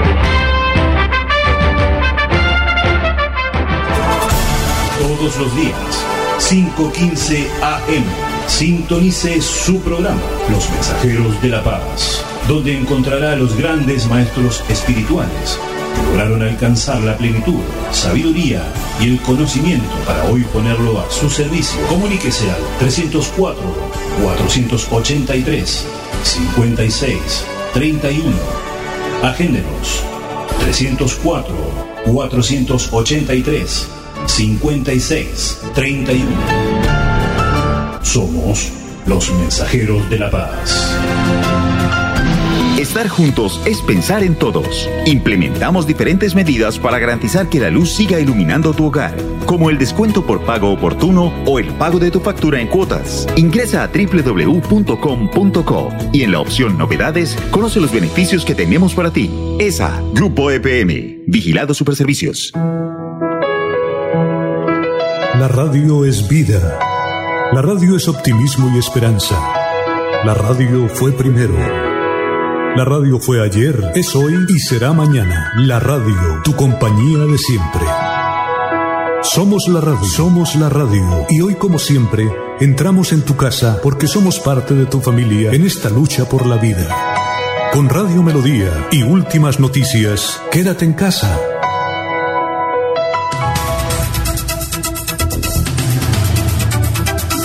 Bueno, doctor Julio, son las 6 y 33. Doctor Julio, eh, el Partido Liberal se reunió y acordó que el próximo vicepresidente del Congreso será un sangileño, Jaime Durán Barrera. Eh, mm, Santander ha tenido solamente un presidente del Congreso, creo que es el doctor, el amigo de, de Laurencio, el que le dio la oportunidad a Laurencio a hacer política, Tito Mundo Roaguarín. ¿Ese es el único que ha sido presidente del Senado o también lo ha sido Alejandro Galvis Galvis? Alejandro Pues Galvis la fue- verdad. Fue, fue presidente del Senado, Alfonso Claro. Ah, Fue ya. presidente del Senado. Y no recuerdo, o no tengo certeza si Augusto Espinosa Valderrama también lo fue. ¿No era de la Cámara? ¿Augusto fue de la Cámara tal vez? No recuerdo si del Senado, pero, pero no es el doctor Tito el primero. Lo que pasa es que así ha transcurrido, o transcurrió mucho tiempo entre la presidencia del doctor Galvis, Galvis y, y la presidencia del doctor Guarín. Entonces eso nos, para muchas generaciones, se tuvo la sensación de que era el primer presidente de, del Senado. Vicepresidente sí hemos tenido en varias ocasiones, José Luis Mendoza fue vicepresidente del Senado. Eh, bueno, creo que algunos otros congresistas han pasado por esa alta dignidad.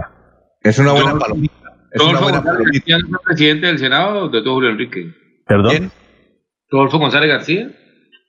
No, él no fue, no fue miembro de las juntas o de la mesa directiva de, de, la, de la Cámara, él no fue senador. Y No, ahora no, sí- perdón, Ro- Ah. Rodolfo, fue- fue congresista, creo que no. Sí, fue representante de la Cámara, Alfonso. ¿Así? Y Horacio y Horacio claro. Serpa.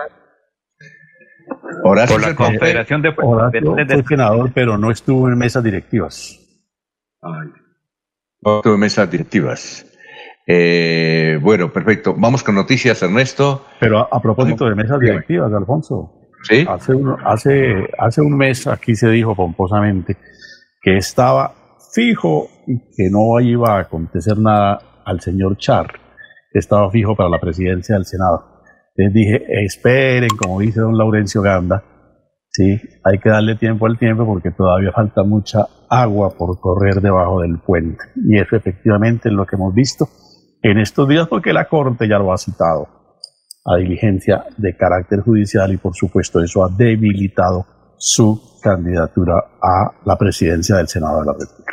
Sí, lo escuchamos, pero entiendo, doctor Julio, que por ahora sigue presidente del Senado. Es decir, lo que hemos hablado con algún congresista de cambio radical es que todavía se le mantiene eh, la presidencia del Senado, que no, No, no la, descortesía de decirle que no lo respalda si no, si no la hace el centro, eh, perdón, el Partido Cambio Radical. Pero por supuesto que hay, hay algunos eh, congresistas, algunos senadores puntualmente de Cambio Radical que están pensando en una opción diferente. Y hay sectores políticos que en un principio le expresaron su respaldo al señor Char, que ya están un tanto prevenidos frente a esta situación. Ese es un tema que está todavía por que le faltan, como decían las abuelas, tres herbores, Alfonso. Oiga, Oye, doctor, doctor, doctor, doctor Julio Enrique, y si no es Char, ¿usted sabe quién está de candidato? Si no es Char.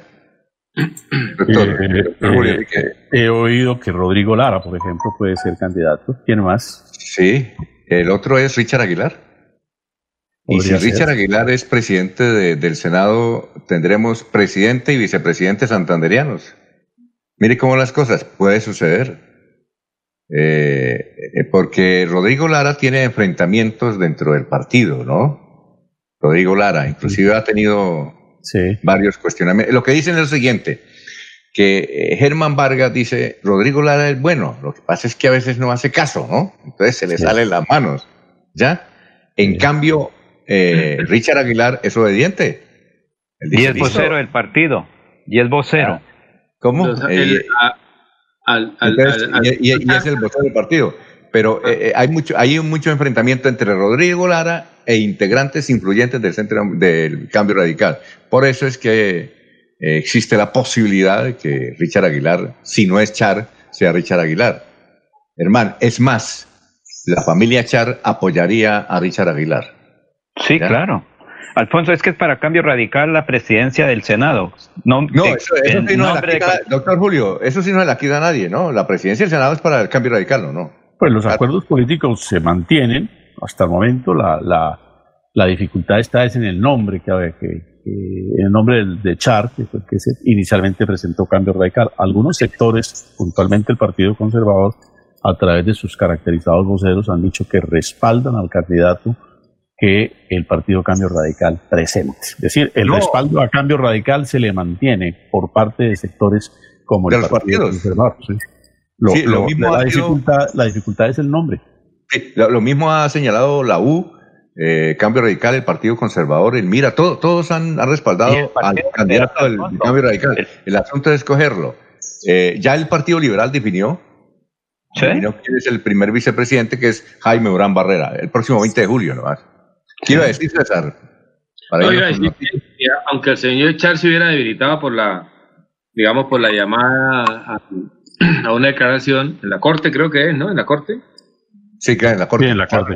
La corte. Eh, de todo lo debilita, pero yo creo que, yo, yo creería que alcanza a ser presidente, yo creo que alcanza. ¿Sí? ¿Alcanza? Mm. Pero yo creo que eso está en análisis, ¿no? Eso está Porque. Rodrigo Lara, Rodrigo Lara ha tenido posturas en algunos, en algunos, eh, con- en algunos temas nacionales, unas posturas controversiales dentro del mismo partido y con unas posturas democráticas. O sea, digamos, Rodrigo Lara no da, no da como ese liderazgo de, de- de unidad, así sea de unidad de intereses, ¿no? Así sea como, así sea como se dice por ahí, el acuerdo de los, de los, de los egoísmos espontáneos, el acuerdo espontáneo de los egoísmos, no da confianza para eso. ¿Y sabe, eh, sabe, sabe quién respalda también a Richard Aguilar en el cambio radical? Nada más ni nada menos que Iván Duque. Y ¿Sí? otro nombre, Alfonso. ¿Mm? Es Iván nuestro Duque. amigo. Nuestro amigo también es senador de la República Natural de Galán Santander o del Zapatoca o de Barbosa, como se le quiera llamar. Tito el Mundo Rueda Guarín también estaría interesado en Richard Aguilar Villa como buen santanderiano. Porque qué mejor sería. Eh, perdón, perdón, perdón, Laurencio. Laurencio reviviendo una. No, es que no, no, no, tiene que ver nada eh, Tito el Mundo Rueda Guarín con Richard Aguilar. Le, afloró el No tiene nada que ver. Laurencio. Pero Alfonso, es que el senador eh, Tito Edmundo Rueda Guarín no tiene incidencia en la costa, no tiene incidencia en Bogotá, no, tiene... Laurencio, Laurencio, es que Tito Edmundo Rueda Guarín no es senador. No, sí, no, nada. Él no es senador hace muchos años que. Pero, él, pero, no tiene, no tiene incidencia. no tiene incidencia. No tiene, no tiene, no tiene amigos. El ministro de Agricultura es amigo personal. El mismo presidente eh, Iván Duque, que fue elegido hace ah, dos años, 10 de junio del 2018 con 10 millones y Tito Edmundo votó por él. Igualmente, él tiene muchos amigos en Bogotá, su sobrina del Centro Democrático también es dirigente. Alfonso, lo que pasa es que uno tiene que mirar a profundidad todos estos elementos que en un momento adecuado se requiere para un santanderiano. ¿Qué tal que el 20 de julio se posesione a las 3 de la tarde o a las 5 de la tarde Richard Aguilar Villa como senador y como presidente? Bueno, vamos con noticias a esta hora. Más noticias. Don Ernesto, estamos en Radio Melodía. Alfonso, eh, ayer se presentó un hecho curioso para mí parecer, porque trabajos de los centros de acondicionamiento físico de Bucaramanga, o sea, los gimnasios, protestaron frente a la alcaldía para pedirle al gobierno local que le permita la apertura de los negocios. Eh, ellos manifiestan que ya van para tres meses de no abrir, que hay muchas familias que dependen de esta actividad y que la situación económica es muy difícil. Eh, además manifestaron que el gremio ya cuenta con el protocolo de bioseguridad para funcionar dentro de los establecimientos con un aforo solamente del 30%. Están muy preocupados también los de los gimnasios, como estamos todos, todos los colombianos preocupados por esta pandemia. Muy bien, son las 6 y 42 minutos, Laurencio. Estamos en Radio Melodía. Alfonso, es que reconocimiento a los campesinos, la gobernación de Santander, alcaldías de Bucaramanga, Pidecuesta y Girón.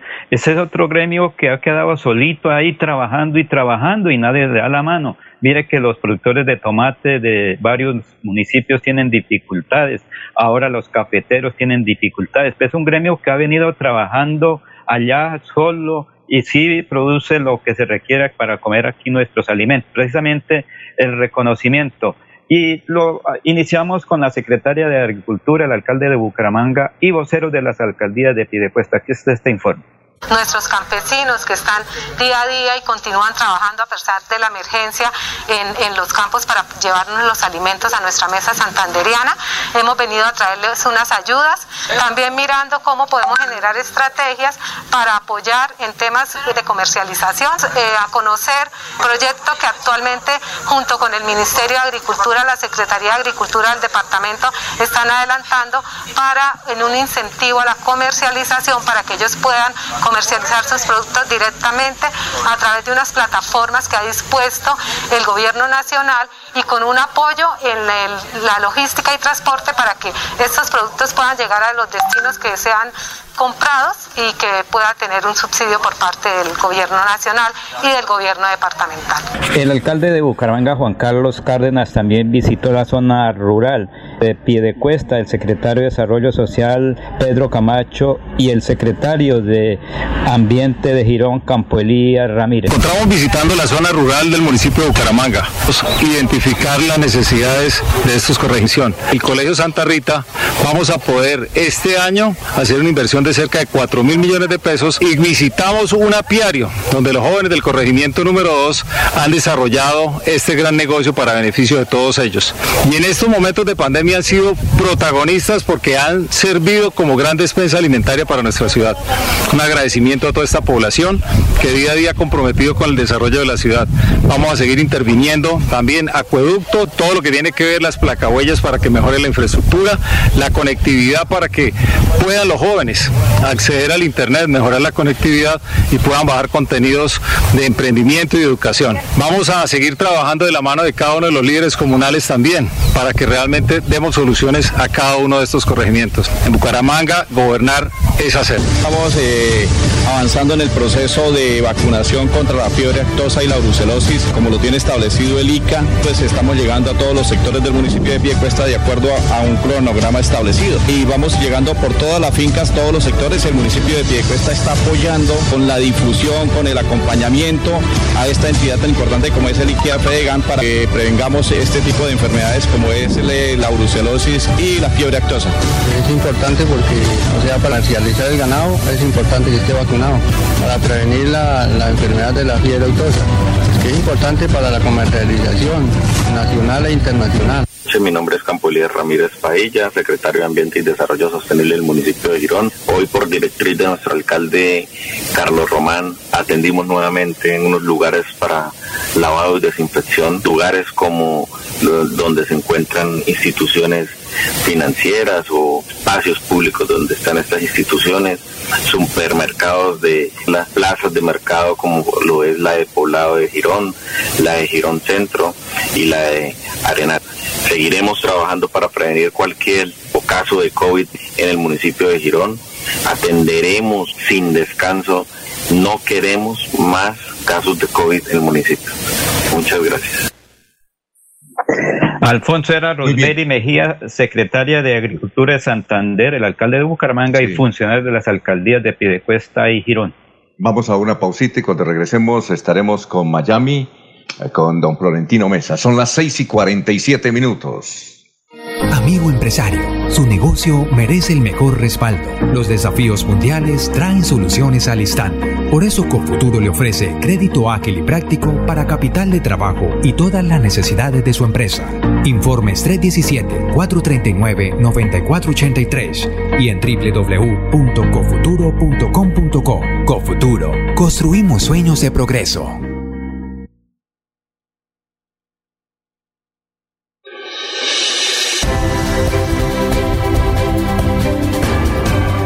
Información y análisis. Es el estilo de Últimas Noticias por Radio Melodía 1080 AM.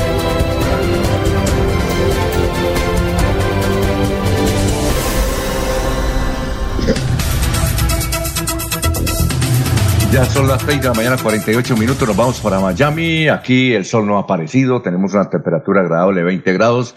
Nos informa lo que está ocurriendo en el mundo en este momento Florentino Mesa. Florentino, ¿cómo está? Muy buenos días.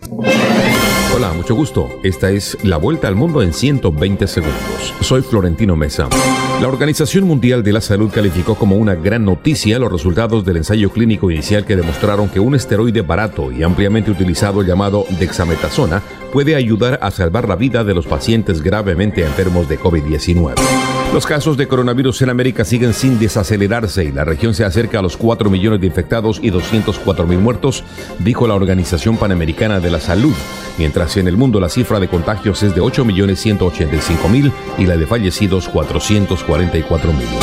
El gobierno de Estados Unidos demandó al ex asesor de seguridad nacional John Bolton tratando de impedir que publique un libro sobre su paso por la Casa Blanca, alegando que contiene información clasificada y comprometería la seguridad nacional. Según la casa editorial, el libro entrega una visión del incoherente y disperso proceso de toma de decisiones de Donald Trump.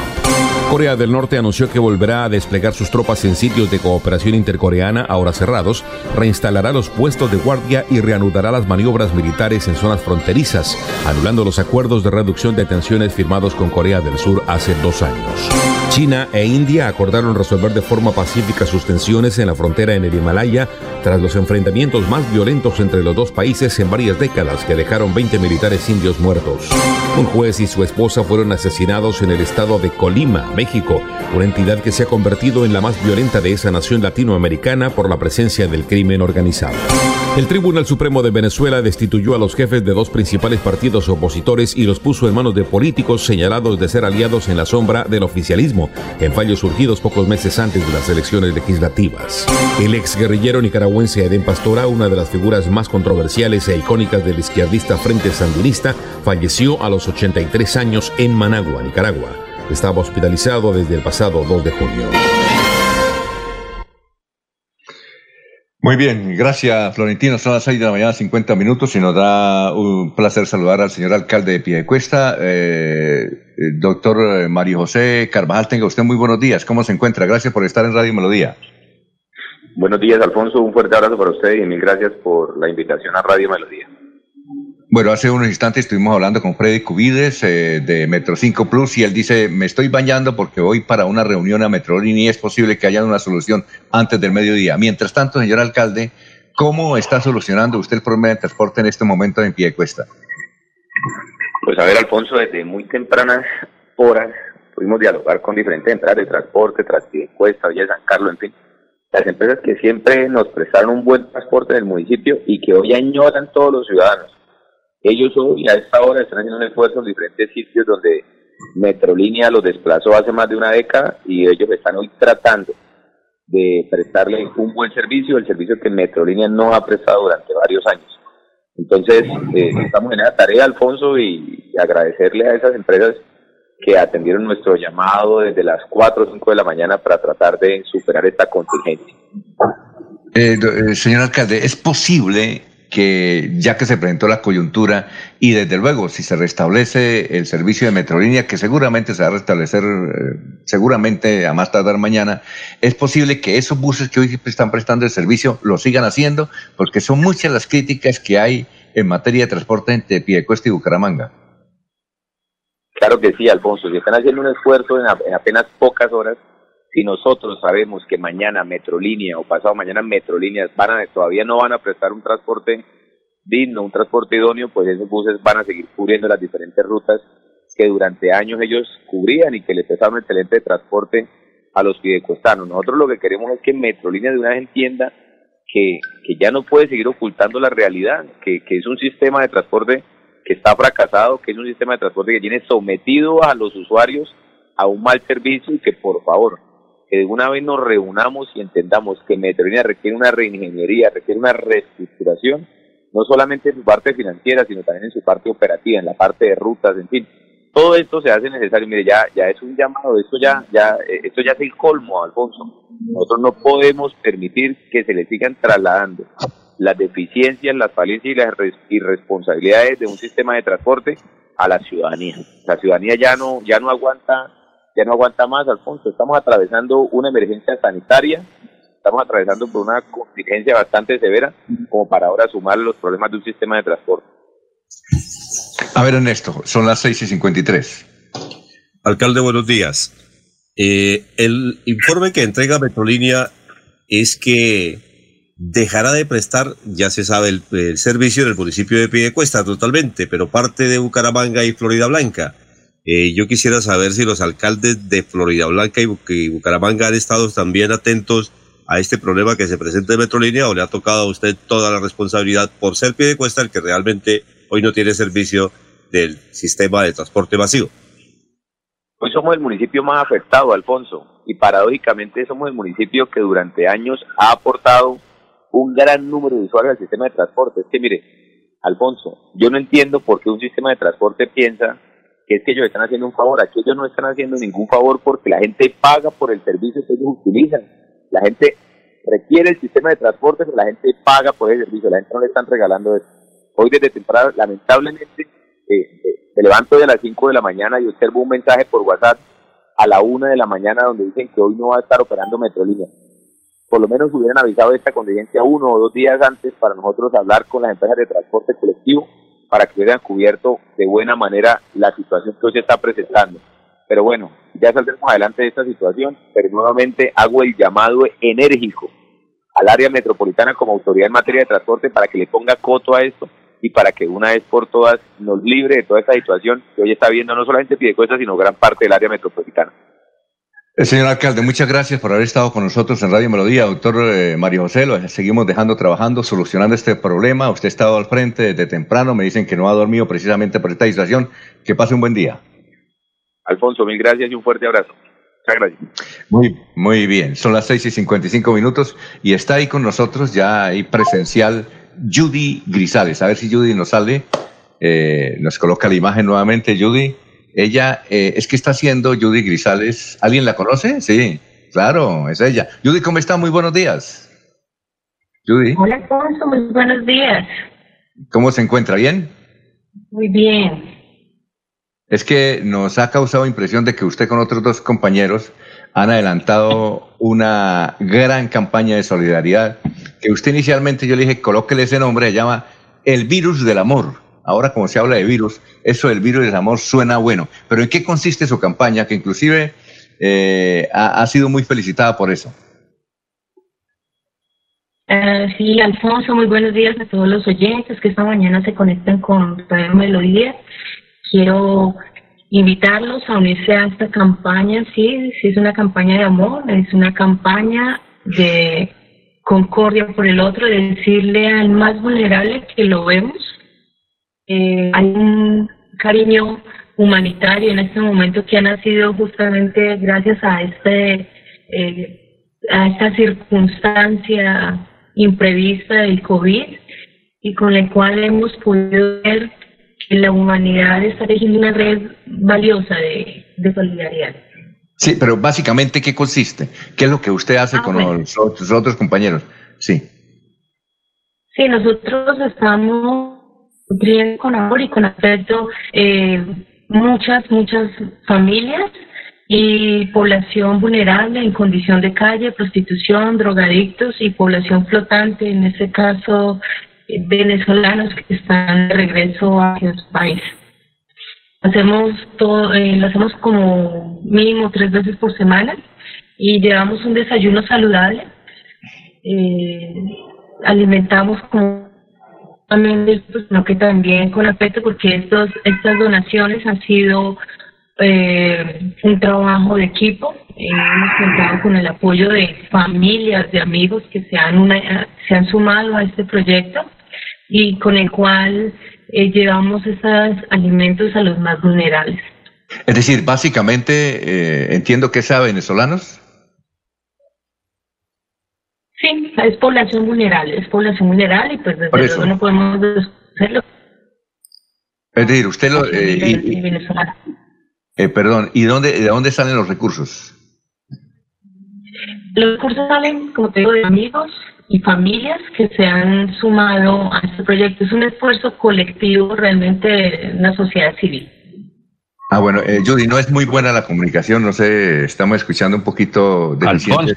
Sí, cuénteme, Laurencio. ¿Usted le escucha bien? Eh, sí, sí, yo le escucho bien, pero mi pregunta sería, ahí están llegando recursos, unos dicen que de Venezuela, que están apoyando. ¿Ustedes reciben recursos de Venezuela, del gobierno de Maduro o no? No, en ningún momento nosotros no hemos recaudado ningún dinero eh, de ningún orden gubernamental. Esto, como te digo, es un, trabajo colectivo de familias y de amigos que nos han apoyado en esta labor. Desde hace mucho tiempo, tuvo Alfonso en nuestra labor social, pero que con el inicio de la pandemia el pasado 19 de marzo pues se nos ha, ha incrementado un poco los esfuerzos, pero que de igual manera han sido satisfactorios porque como te, te mencionaba hace un momento, ha, ha despertado una concordia, se ha generado una red muy bonita de solidaridad y que gracias todas las semanas hemos tenido el apoyo de familias con las cuales no contábamos, pero que se han generado un voz a voz y que se suman a esta iniciativa con, con un desayuno saludable, como te digo. Entonces no hemos, quiero dejar claro que no hemos recibido ningún beneficio de ninguna parte de, de gobierno alguno, que todo lo contrario, estamos requiriendo justamente apoyo para para poder continuar con esta labor porque eh, efectivamente es una labor un poco esforzada que requiere mucho sacrificio y necesitamos de apoyo logístico sobre todo porque a nosotros se nos, nos contamos con el apoyo de la fundación, por ejemplo, el respaldo a nosotros es la Fundación La Posada del Peregrino. Cuando nos ah, vemos un poco cortos, eh, ellos nos han apoyado a nosotros. Solamente estamos dando alimento, nutrición, en este caso un desayuno saludable, sino que también estamos ayudando con algunos mercados para, algunas familias en la, en la ciudad, en el área metropolitana.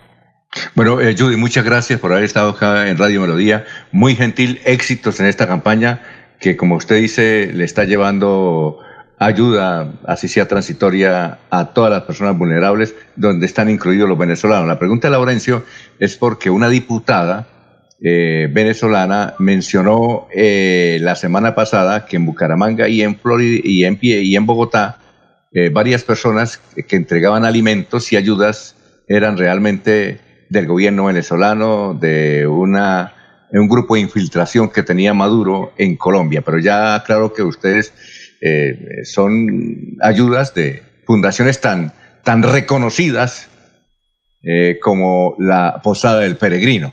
¿Quién duda de, la eficiencia y la honestidad de la Posada del Peregrino? De Peregrino? Nadie. El doctor Jorge Azuero y su familia siempre ha estado al frente de esa gran fundación. Judy, muchas gracias, muy amable por haber estado aquí en Radio Melodía, muy gentil. Muchas gracias, Alfonso. Quiero hacer la invitación a las personas que se quieran vincular con este proyecto, con esta iniciativa. Por favor, nos contacten al WhatsApp 311-445-9733. Y por las redes sociales, Judy Grisales, ¿verdad? Judy Grisales. Judy Grisales pueden dar un mensaje y nosotros estamos realizando eh, la recogida y entrega de sus donaciones. Muy bien, son las 7 de la mañana, un minuto. Gracias, Judy. Que pase un buen día. Estamos en Radio Melodía. Aquí Bucaramanga, la bella capital de Santander. Transmite Radio Melodía, Estación Colombiana, HJMH, 1080 kilociclos, 10.000 vatios de potencia en antena, para todo el oriente colombiano. Cadena Melodía, la radio líder de Colombia. Estar juntos es pensar en todos. Sabemos que hay buenas ideas para ahorrar energía. Abre cortinas y ventanas para iluminar tu hogar. Apaga luces que no uses. Evita planchas de cabello y ropa. Así controlas el consumo de energía. Nuestro compromiso es tu bienestar. ESA, Grupo EPM. Vigilado Superservicios.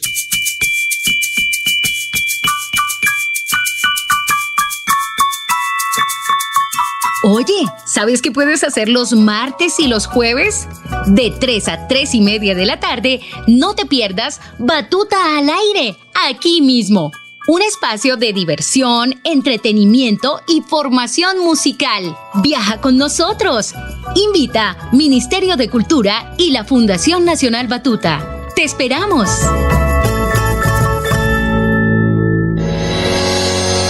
Los problemas del colon inflamado son bastante comunes en los colombianos, hombres y mujeres, siendo una dolencia de difícil tratamiento. La terapéutica natural Araltel ha encontrado a través de los años de investigación un producto que ha demostrado ser útil en el tratamiento del colon. Tome el Araltel Mevis por cuatro meses de manera constante y note usted mismo los resultados. Si ya estás en casa cuidando tu salud y la de los tuyos, no olvides que puedes tener los productos naturales Araltel a través del servicio a domicilio en tu ciudad. Comunícate en Bucaramanga al celular 315-447-1995. Recuerda, 315-447-1995. 1995. Tienda Naturista, tu vida y naturaleza en Bucaramanga. En Financiera como Ultrasan nos preocupamos por ti.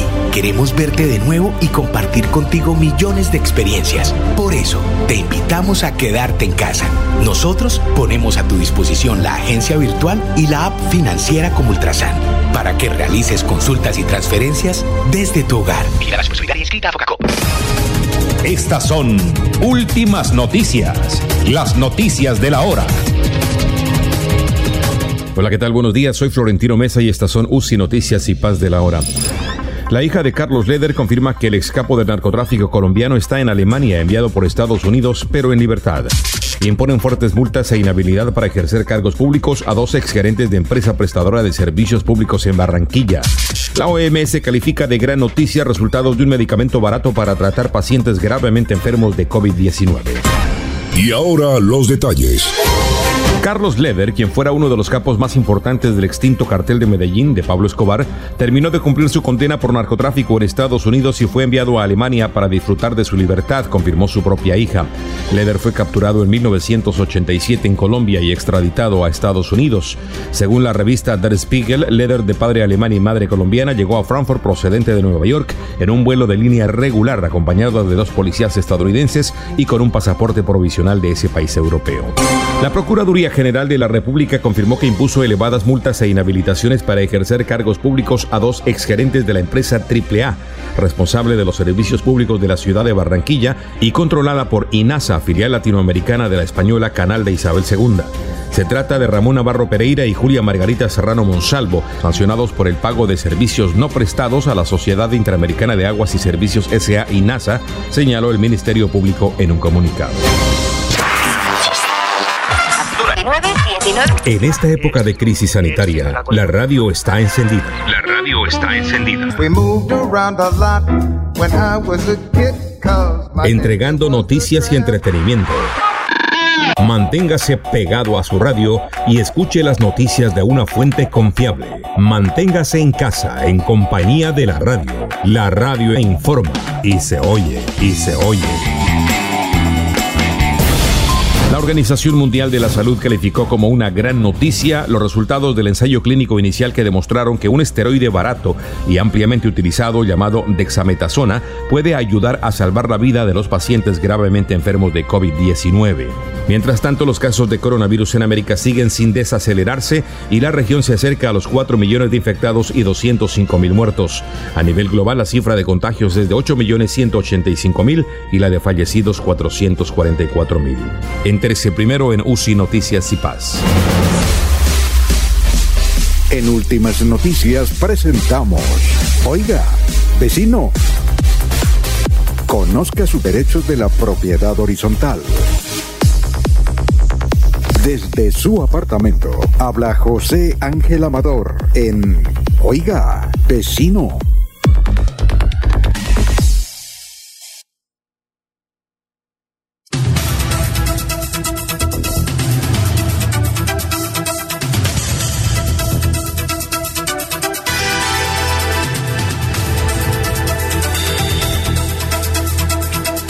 Bueno, ya son las 7 de la mañana, 7 minutos. Oiga, vecino, ¿cómo se encuentra? Muy buenos días. Oiga, vecino, muy, muy buenos días. Bueno, pues le cuento que bastantes amigos nuestros nos llamaron el día de ayer para plantearnos de todo tipo de dificultades. En la medida que hemos venido con el apoyo de Radio Melodía y todo su equipo de trabajo, despertando el interés en los propietarios y residentes sobre este tema, pues todo el mundo tiene de verdad situaciones que comentar y muchos de ellos me dicen y lo autorizamos para que el público dé nuestros nombres y el nombre del conjunto residencial, porque francamente ya no soportamos lo que está pasando. Bueno, entonces, para atender ese tipo de situaciones, por ejemplo, en Monticello, me dicen que... a- Ah, usted tiene precisamente, es que nos están escuchando ahora, nos están amplificando en Monticello. Eh, perdone que lo interrumpa. Este es un conjunto residencial que queda cerca a Cañaveral o en Cañaveral.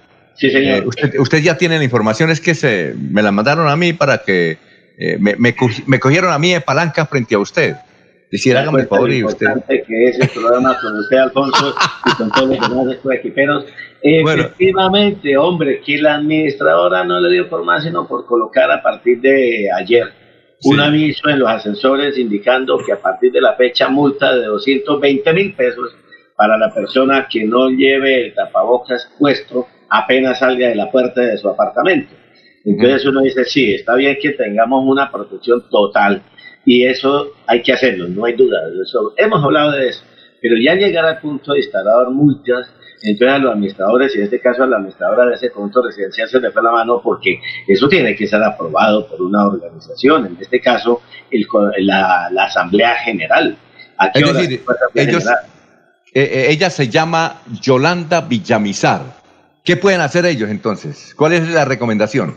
Sí, la recomendación para ellos, y muy bien por, por la sintonía de los amigos de Monticello, sencillamente es elaborar un oficio, recoger rápidamente la firma de un buen número de residentes y recordarle que ella es la representante legal y que muchísimas gracias por toda la preocupación que tiene por todos ellos y que vale la pena hacerlo, pero que lamentablemente ella no es ninguna autoridad policiva para que pueda imponer multas. Además, las multas están establecidas en el Código de Policía y si en el reglamento interno del conjunto residencial está establecida alguna multa, es porque la Asamblea General la aprobó y si esta del día de ayer no obedece a una Asamblea General, pues es una multa ilegal, arbitraria y en consecuencia tiene que montarla. Entonces, por favor, recogen la firmita, hacen la notica, recogen la firmita y se la hacen pasar y le dicen a la señora Yolanda que eh, hasta ese extremo no puede llegar. Claro, llame la atención, haga la observación y, eso es muy bueno, Alfonso, porque estamos en una necesidad urgente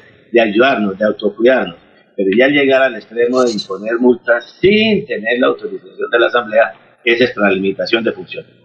¿Cuántas firmas requieren eh, para... Es decir, hacen las firmas y qué? Pero, o pueden recurrir ante una autoridad. ¿Ante qué autoridad pueden recurrir mientras recogen las firmas? De acuerdo, eh, estamos acudiendo a los personeros municipales y donde hay Defensoría del Pueblo, a la Defensoría del Pueblo para que nos ayuden un poco en esto. ¿Por qué? Porque pues las inspecciones de policía y los centros de conciliación a veces están funcionando, a veces no, pero la personalidad sí lo está haciendo. En el caso de Florida Blanca, Monticello me dice que tiene 155 apartamentos. Pero yo digo que con que 15, 20, 30 personas se firmen la carta ya es suficiente porque, pues al final de cuentas, es una manifestación de inconformidad, no por la medida de control, sino por el abuso de imponer una multa que obviamente, imagínense usted, si no llenan el debido proceso para crearla, mucho menos para aplicarle. Después va a aparecer en el recibo de la cuota de administración ese valor impuesto por la señora administradora. Entonces, que no se preocupen, le decimos a le, le enviamos, eh, nos están escuchando, que no se preocupen, que no vayan a atender eso porque eso es ilegal, absolutamente ilegal. Además, una cosa, José Ángel, porque si deja pasar eso, todos los otros administradores van a hacer lo mismo, ¿no le parece? Sí, pero que de todos modos usen la mascarilla. Es necesario que al salir ah, claro. la, usen, que tengan todas las normas de bioseguridad. Además, yo quiero llamar la atención a raíz de esto. Eh, vamos a elaborar un derecho de petición, un formato de derecho de petición, para que, y lo vamos a colocar, a colocar en, en la web de Melodía y la web de Horizontal, para que todos los propietarios la copien y se la pasen a los administradores para que le expliquen a la comunidad cuáles son las normas de bioseguridad que están realmente implementando, no el protocolo que compraron, porque es que ahora se dedicaron a comprarle a unos ayudatos eh, un protocolo que es copiar, pegar lo que dijo el Ministerio de Salud. Entonces, ellos, eh, no, no es el protocolo, es las normas reales que colocaron en la entrada de su conjunto residencial, que haya ese derecho de petición porque todos tenemos necesidad de conocer Alfonso. Eh, Sergio, usted tiene una pregunta para el doctor José Ane. Son las 7.12. Más que una pregunta, es una afirmación sobre algo que me parece que es muy importante. La comunidad tiene que entender que el, tema de la salud no solamente le compete a los demás, sino a ellos mismos. No es la circunstancia que eh, de alguna manera obliguen, impongan a la gente la posibilidad de desarrollar una serie de protocolos de bioseguridad. No, no es eso. Es sencillamente que lo debemos tener en nuestra cabeza, tener muy claro que está en juego nuestra propia vida. Recordemos que el coronavirus es como una ruleta y en cualquier momento la bala se puede disparar. Totalmente de acuerdo. Sí, eh, no, y el punto es muy clave, es que todos nos cuidamos y todos nos cuidan. Entonces, eso aquí todos ponemos, todos ganamos. En ese orden de ideas, entonces, lo que eh, observamos es que las arbitrariedades no son las que vienen en este caso. Y obviamente que entre todos hagamos el esfuerzo por salir adelante de esta situación tan complicada. Bueno, hoy tenemos invitado al gerente del IBISBU. Sí, señor. Hoy está el doctor Juan Manuel Gómez Padilla, ingeniero, conoce el tema, viene de la administración anterior y queremos trabajar con él hoy. Básicamente el papel del INVIBU respecto a la propiedad horizontal, vamos a tenerlo en varias sesiones, vamos a hablar luego de cómo serán las asambleas virtuales, porque hay que hacer la asamblea, Miguel. Si Monticello convoca asamblea, allá discutirán este tema, y si todos los demás conjuntos, por ejemplo, en Susan, conjunto residencial en Piedecuesta, me dice Gonzalo que allá también les implementaron un, pago de la cuota de administración de manera muy forzada, muy presionada. Entonces, el doctor Juan Manuel Gómez, que tiene autoridad para Bucaramanga, pues nos iba a explicar cada una de las situaciones que desde el INVIVO puede hacer para ayudarnos en propiedad horizontal. Le invitamos a la amable audiencia para que esté en sintonía de Radio Melodía de Horizontal y por supuesto que se comunique con nosotros al 316-390-2435. Bueno, nos vemos mañana. ¿Nos veo? Sí, señor. Y mañana les contaré cómo nos fue con el doctor y, y mañana tenemos invitada a una administradora de propiedad horizontal también. Ah, bueno. Y me da el favor y se comporta bien, ¿o yo? Claro, seremos respetuosos de todas las normas que nos impongan. Nada de trago, ¿no? No, para nada, no falta. Muy bien, son las 7 de la mañana, 15 minutos, vamos a una pausita. Estamos hablando con José Ángel Amador, su programa hoy a las 11 de la mañana en Oiga Vecino. Tu casa ahora es el lugar ideal y Cofuturo te ofrece la oportunidad de renovar los electrodomésticos y víveres fundamentales para toda la familia. Televisores, neveras, lavadoras y muchísimas alternativas para dotar tu hogar están en la calle 48, número 3333. También encontrarás motocicletas, bicicletas, computadores y celulares. Atención inmediata 322-307-0371. Cofuturo, construimos sueños de progreso. Hay más noticias. Muchas noticias, muchas noticias en Melodía 1080 AM.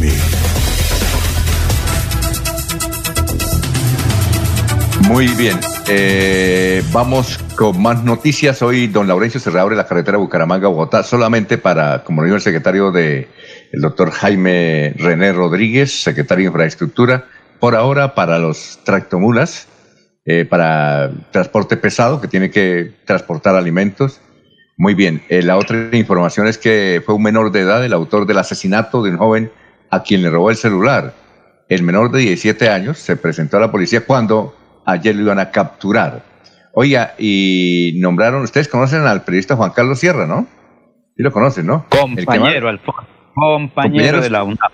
Sí, señor. Ah, Juan Carlos ¿salió con usted de la UNAP? ¿Salió con Sí, sí a él lo nombraron, ¿qué es Sergio? De Barranca. también. Claro, de Barranca. Sí, eh, él ya fue gerente de Ferticol, me parece a mí, ¿cierto? Sí, señor. ya fue. Ya fue. en, la, eh, en, la, administración de Richard Aguilar Villa, gusten o no nos gusten, fue ya ah, director. Pues el asunto es que lo nombraron ayer nuevo gerente de Ferticol, el doctor Juan Carlos Sierra, distinguido periodista, además, abogado, se graduó. ¿Eran bien amigos suyos o no, Laurencio? Señor, es que con él compartíamos clases, él tuvo su primera esposa que llamaba el dueto de... eran cuatro niñas muy estudiosas, eh, que hubo un grupo musical, recuerda, hace muchos años, el, el cuarteto, no, no, recuerdo, entonces ahí en la universidad se les tomaba el pelo con eso. Ahí vienen... Bueno, él le, él le, hacía, él le hacía las tareas, él le hacía las tareas a usted usted le hacía las tareas a él compartíamos porque él tenía la cultura de Barranca Bermeja, la cultura de Río, y yo tenía la del sur de Santander y compartíamos mucho, teníamos nuestras discusiones muy amenas, junto con Pablo Gallo, que es un pastor evangélico, y se discutían temas muy importantes, Alfonso. Bueno, perfecto. Entonces, eh, el doctor Juan Carlos Sierra, periodista, eh, y desde luego tiene otras especializaciones, fue secretario de Desarrollo también de Santander. Creo que en la época de Richard Aguilar, me parece a mí, me tocó fue eso, el coronel Aguilar. La del coronel.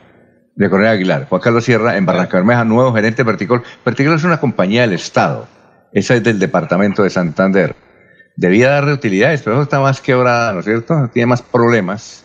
¿Ya? Más problemas. Entiendo ah, que por el sindicato, por los acuerdos del sindicato y también por la utilización del gas que es muy costoso para generar eh, la energía que requiere para la producción de abonos, que en este momento Perticol debía ser la empresa que estuviera suministrando el abono para los agricultores de Colombia, pero mire que las dificultades son otras. Bueno, doctor Julio Enrique, murió Eden Pastora, ¿recuerda usted el comandante cero?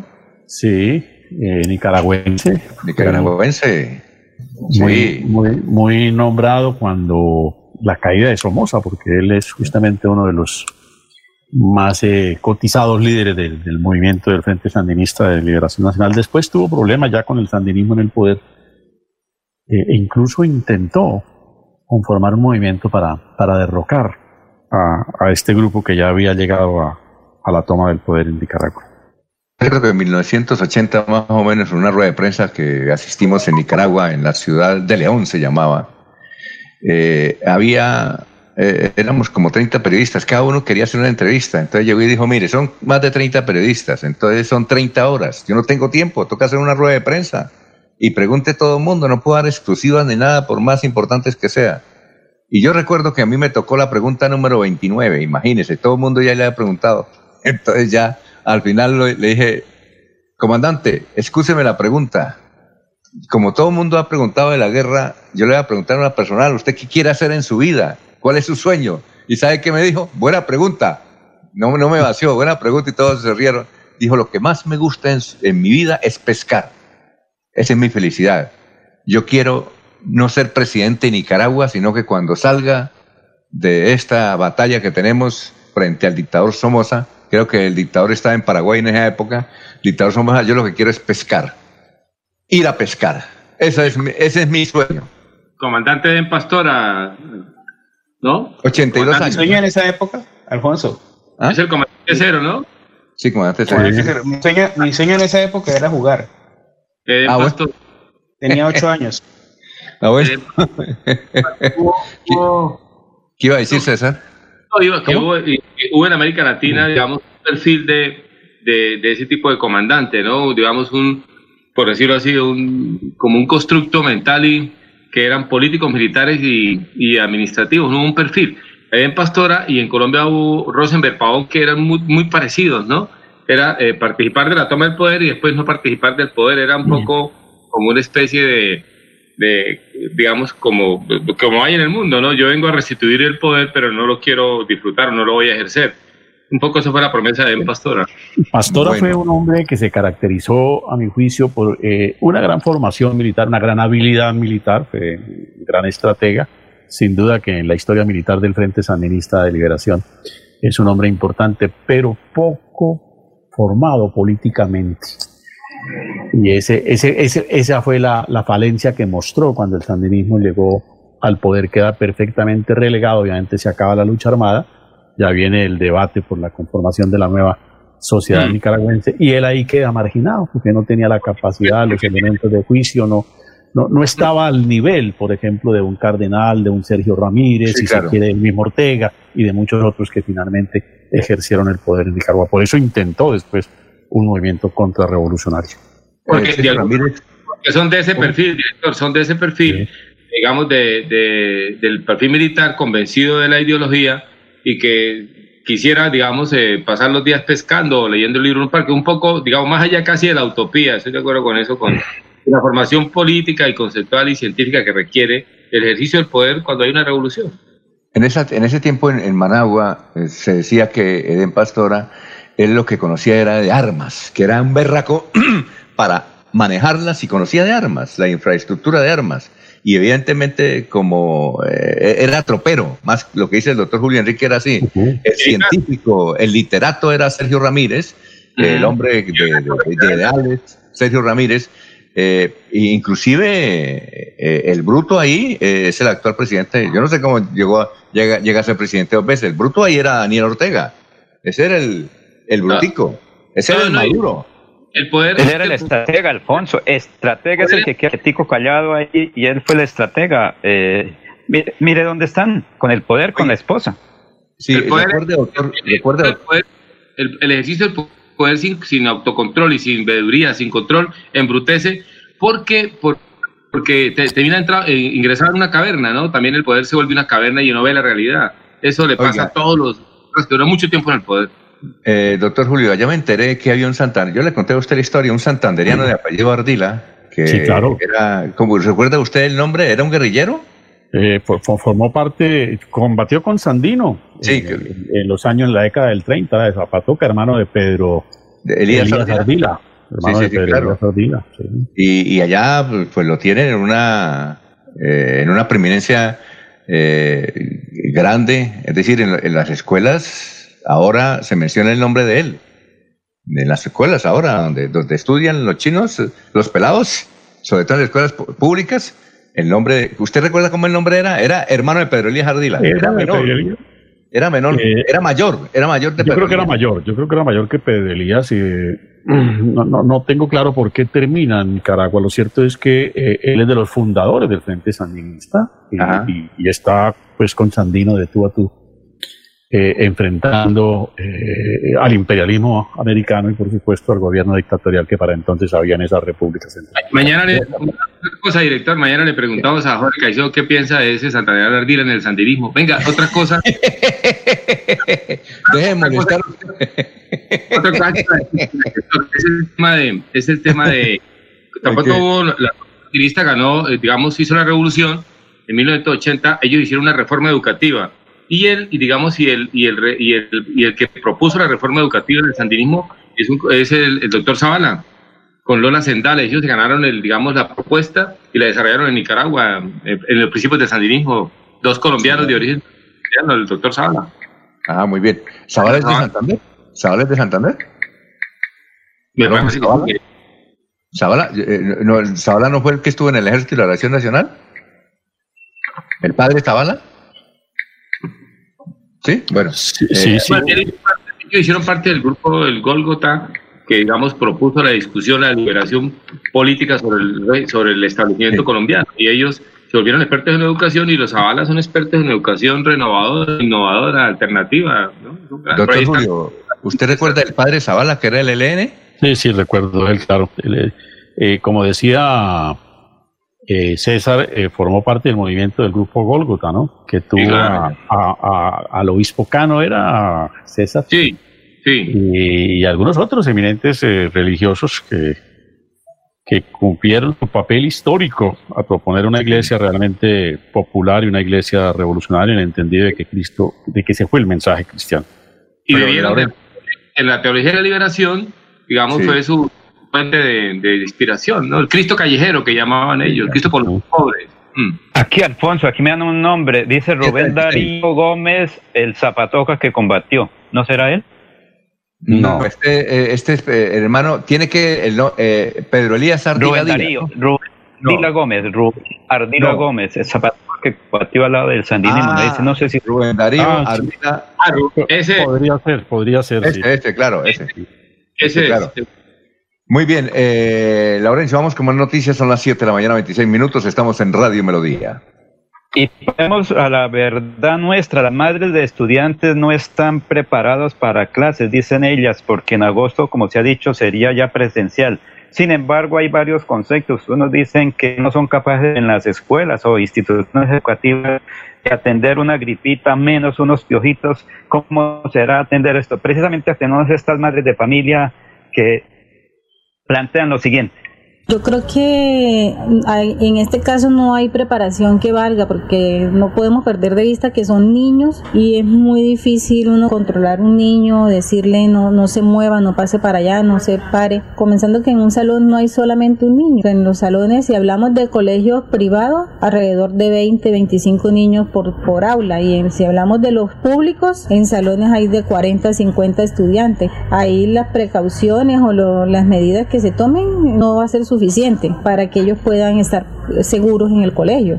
Toca pensarlo porque difícilmente van a, van a poder cuidar los niños en el colegio. Por muchas normas que pongan, por muchas que se laven las manos, bueno, la que no va a ser fácil evi- evitar el contacto entre ellos, sobre todo que ellos van a querer abrazar a sus amigos, y entonces eso va a ser complicado. Un niño cuando está quieto porque está enfermo, de resto lo normal es que los niños estén sean inquietos. Yo opino que los niños son muy difíciles o no hay cómo organizarlos con los protocolos que se deben tener. Niños de edades de, de 6 a los 14, 15 años que son bastante imperativos. Complicado, lo veo como muy un tema muy delicado. Poner nuestros niños a una enfermedad como la que se está presentando hoy día, a ese virus, es algo bastante riesgoso. No veo cómo organicen los niños. Yo pienso que agosto ya está casi encima. Si no manden los niños el primero de agosto ya a estudiar normal,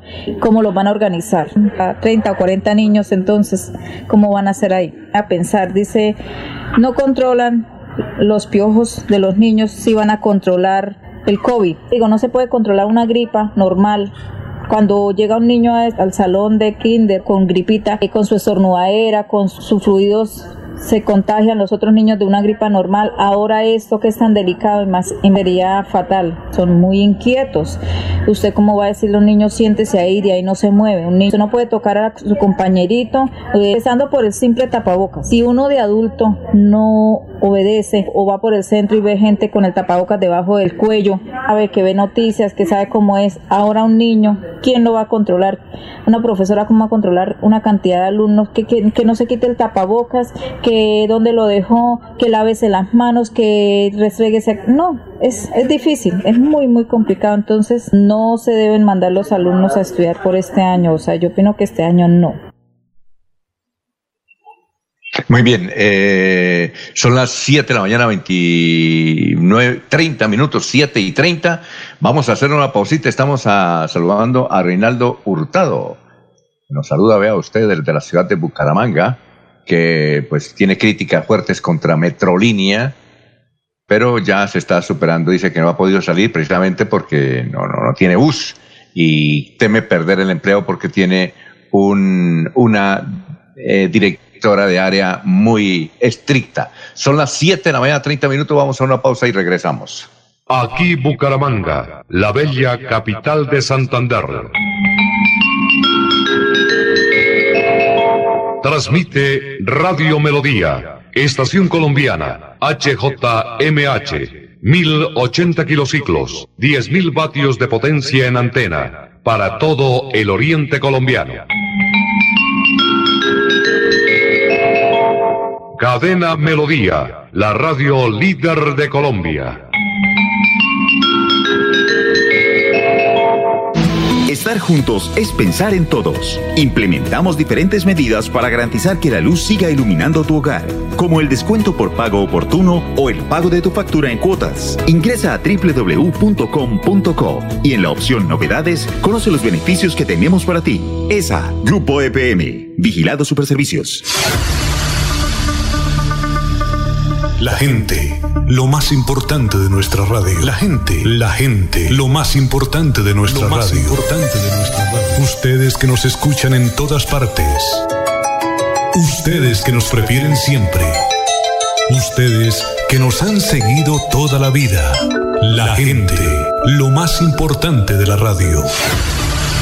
Nuestra gente, técnicos, operadores, locutores y periodistas, amalgama de juventud y experiencia para hacer más fácil la comunicación. En Melodía la gente, lo más importante de la radio, lo más importante de la radio. Enrique Ordóñez Montañés está en Últimas Noticias de Radio Melodía, 1080 AM.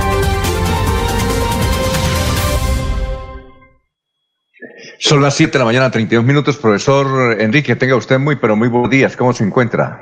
Sí, muy, pero muy buenos días, don Alfonso. Pues aquí siempre en la cuarentena, pero estamos activos, siempre estudiando, actualizándolos, leyendo, haciendo ejercicio, en fin, todo lo que se puede hacer en la casa, Alfonso.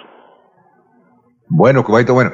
Eh, eh, profesor, aquí el, señor Juan Carlos Valdivieso debe ser estudiante de comunicación social o el hermano es estudiante o, tendrá un hijo o una hija de comunicación social porque nos ha enviado muchas preguntas y queremos pues eh, darle ese servicio. Pero aquí, por ejemplo, profesor, tiene esta pregunta. Dice, los estudiantes de comunicación social y quienes incursionan en la radio con estos temas sobre libretos y todo eso, les interesa saber cómo se elabora y se, y se agrama un guion o libreto por radio. ¿Por qué se puede por acá, profesor, en, segundos, en minutos, hablar de este tema, del guion o un libreto para radio? Sí, Alfonso. Sí, me imagino también que Juan Carlos Valdivieso es estudiante de comunicación social o tiene relación con la comunicación social por ser padre de algún joven que estudia o de una niña, en fin pero tiene que ver con algo relacionado porque las preguntas son muy relacionadas con la comunicación social. Él pregunta que cómo se diagrama un libreto. Pues primero tenemos que ver lo que es diagramación. Diagramación es el diseño, eh, el diseño o la forma de, de graficar una publicación, de hacer gráfica una publicación. es eso que se llama un esquema gráfico. El, libreto, que es lo primero que debe hacer la persona que va a escribir, se, se diagrama de la siguiente manera. Se escriben dos columnas, una a la izquierda y una a la derecha. En la columna, en la columna de la izquierda se escribe en mayúscula los nombres de las personas que van a intervenir, locutores, eh, controles, narradores, eh, actores, en fin, todas las personas que, que van a actuar, pero en mayúscula. Y a la derecha, lo que hace la persona que va a actuar, el locutor, el actor, el narrador, el personaje. Y pues debe decirse lo que va a hacer. Esto es lo que se llama parlamento. Se escribe a doble espacio. Esto se escribe a doble espacio siempre. Cuando se desea hacer una inserción, una inserción musical, por ejemplo, se coloca en la columna de la izquierda la palabra, el, nombre del control o control, y a la derecha cortina musical y el nombre del tema musical.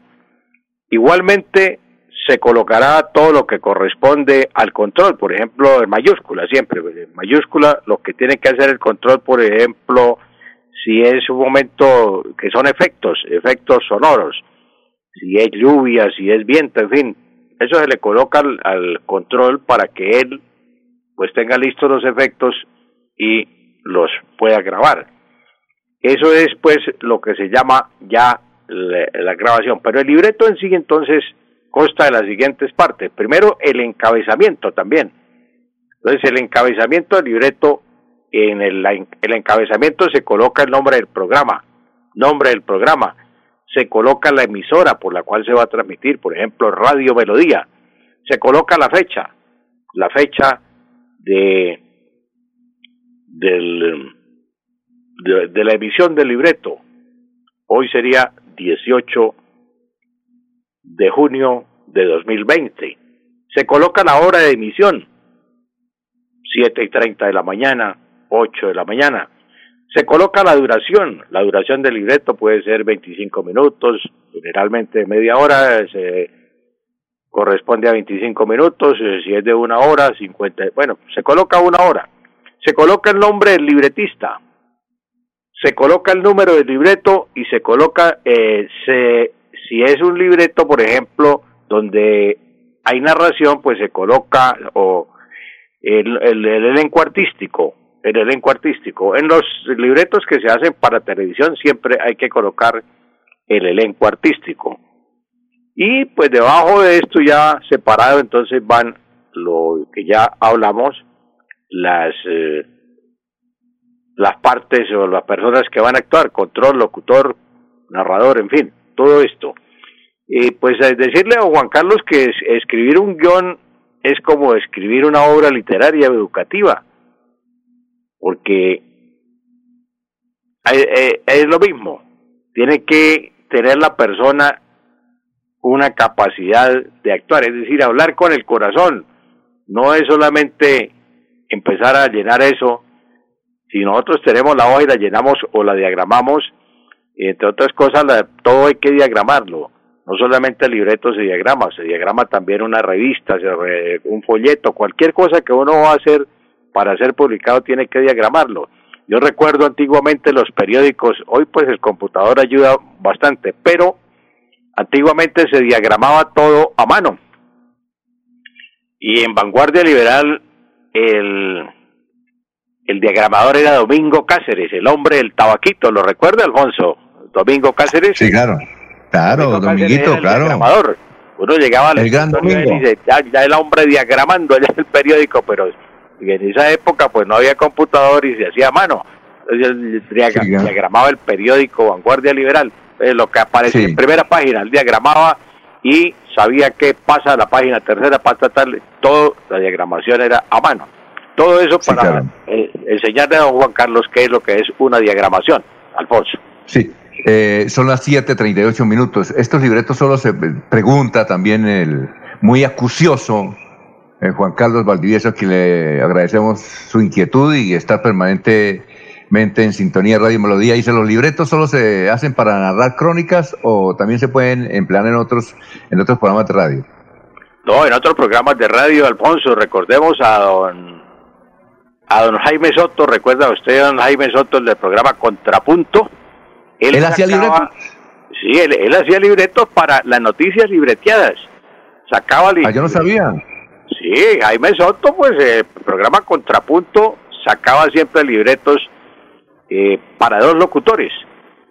Entonces, locutor uno, locutor dos. Entonces, pero esos libretos con noticias tienen que ser muy cortos, de una línea solamente, porque es como si estuviera jugando ping-pong. Suelta el locutor uno, coge el locutor dos. Locutor uno, locutor dos, locutor uno, locutor dos, pero tan pronto suelta el locutor uno, sigue el locutor dos, pero repito, tiene que ser en una sola línea, no se pueden escribir más de tres, eh, dos, tres líneas porque queda muy largo. Sí. Entonces, Profesor, ¿usted tiene grabado, usted tiene grabado esos programas Contrapunto? No, Contrapunto no, no tengo grabado, no. Eso, Oiga, sería muy bueno conseguir una. ¿Usted recuerda, doctor Julio, el Contrapunto de Jaime Soto? Sí, como ¿Ah? no. Lo recuerdo perfectamente, Alfonso. Sí, claro. Muy, muy, célebre durante el gobierno del presidente Valencia, ¿no? Porque fue un crítico duro de ese gobierno. Sí, doctor, eh, doctor Enrique, usted recuerda entonces de, Jaime Soto, ¿no? Sí, Jaime Soto, imagínese, Alfonso, y, los libretos que hacía Jaime Soto eran leídos por estas dos voces, Julián Ospina Mercado, Julián Ospina Mercado y Armando Osorio. Esos dos locutores eran los que leían los libretos. Entonces, el locutor Armando Osorio Herrera. Sí, ese, Osorio Herrera. Entonces empezaba el locutor uno, Julián Ospina. Eh, por ejemplo, aquí eh, tengo más o menos un, un bosquejo de un libreto que fue sobre los condones femeninos. Entonces el locutor uno arrancaba. Dice la teoría maltusiana que la población crece más rápidamente que los medios de subsistencia. Terminaba ahí el locutor 2 arrancaba. Enunciado de otra manera, la población crece en progresión geométrica. Vuelve el locutor 1. Y los medios de subsistencia en progresión aritmética. El locutor 2. Esto quiere decir que cuando hay dos habitantes hay alimento solo para uno. El locutor 1, cuando hay solo 8 hay alimento para 3 y cuando hay 16 solo comen 4. Locutor 2, nuestros abuelos creyeron fielmente en la teoría maltusiana y empezaron a planificar la familia, el locutor 2. Y así sucesivamente seguían el locutor 1 y el locutor 2 en forma de ping-pong. Eso lo hizo Jaime Soto en contrapunto y yo no he vuelto a saber solamente aquí en el Currinche hicimos algunos libretos en esa forma que lo leían Olguer Alfredo Cruz y Edith Ferrer Carrillo. Eso, lo hacíamos aquí en, en, ese tipo de, noticias. Pero también, pues, eh, un programa musical, un programa musical naturalmente eh, requiere de un libreto. No solamente, eh, entonces hay mm, libretos para ese tipo de, de crónicas, sino para noticias. También puede hacer pues, un programa musical, naturalmente bien hecho, es libreteado. Entonces todo, mire usted, eh, Alfonso, don Néstor Páez Rodríguez y don Norberto Serrano Gómez nunca entraban a hacer un programa si no llevaban libreto. Néstor Páez Rodríguez, ahí en Radio Melodía, siempre con el libreto hermano. Ellos siempre libreteado todo. Y lo mismo don Norberto Serrano Gómez en Radio Santander con su programa de broma y de veras él hacía también esos ese tipo de libretos para que se lo leyera eh, José Antonio Churio, un saludo para José Antonio y sí, Pastor Vesga o eh, Rubén Darío Arcila, que en esa época estaba también en RCN. Entonces, ese eh, locutor uno, locutor dos, se leían las noticias así, de broma y de veras. Sí, Alfonso. Pero es que no, no tenemos mucho tiempo, pero para esta tercera pregunta es fundamental su respuesta porque eh, esto aparece cada rato, sobre todo en Internet. Si en cualquier momento se aparece en la ciudad una persona ofreciendo, o por Internet, cursos de tres días para formar libretistas de radio y televisión, ¿eso es una estafa o se puede aprender en tres días? Alfonso, es imposible aprender en tres días a hacer libretos. Yo recuerdo que aquí hace algunos años vino un señor cuando estaba recién inaugurado el Hotel Chicamocha instaló una cámara y eh, ofreciendo cursos para actores, formar actores de televisión. Y no, la gente llegó y se matriculó y hubo señores que renunciaron al puesto porque este señor les dijo que no, que ellos tenían muy buena actuación y tal, y entonces eh, que se, él los recibió en Bogotá, se fueron a buscarlo y nunca lo encontraron por allá. Y así sucesivamente. Entonces la gente que llega aquí a Bucaramanga eh, así de aventurera, es imposible que en tres días se aprenda a hacer un libreto. Hacer un libreto es como escribir una obra literaria. La persona tiene que tener idea de, lo que es escribir. Si no tiene idea de lo que es escribir, pues aprende solamente en tres días lo que yo les digo aquí, a diseñar, a hacer el diseño, de, a diagramar el libreto, pero no a escribirlo, porque es que escribir un libreto sí es muy difícil, se necesita que la persona tenga madera de escritor, que sea más o menos eh, de la talla de García Márquez de, o de cualquiera de los, eh, por ejemplo, este Bolívar de, de que es actualmente de parlamentario. Gustavo Bolívar, Gustavo Bolívar. Gustavo Bolívar, entonces se necesita tener madera, se necesita, eh, uno nace, es decir, aquí teníamos que decir, el poeta habla con el corazón, no solamente eh, el arte hace versos, sino el corazón es el que hace los versos. Entonces, eh, lo mismo pasa ah. en esto de la escritura. Si la persona no, no tiene idea para escribir, pierde su dinero, pierde la plata y lo han estafado. Entonces, no se puede creer. Si aquí, en, eh, si el señor Valdivieso estudia en la Universidad Comunicación Social, eso lo van a ver y lo van a practicar seguramente. Van a hacer varios libretos y así la persona que se gradúa en Comunicación Social sale más práctica, porque esto pues naturalmente es cuestión de práctica, de escribir bastante.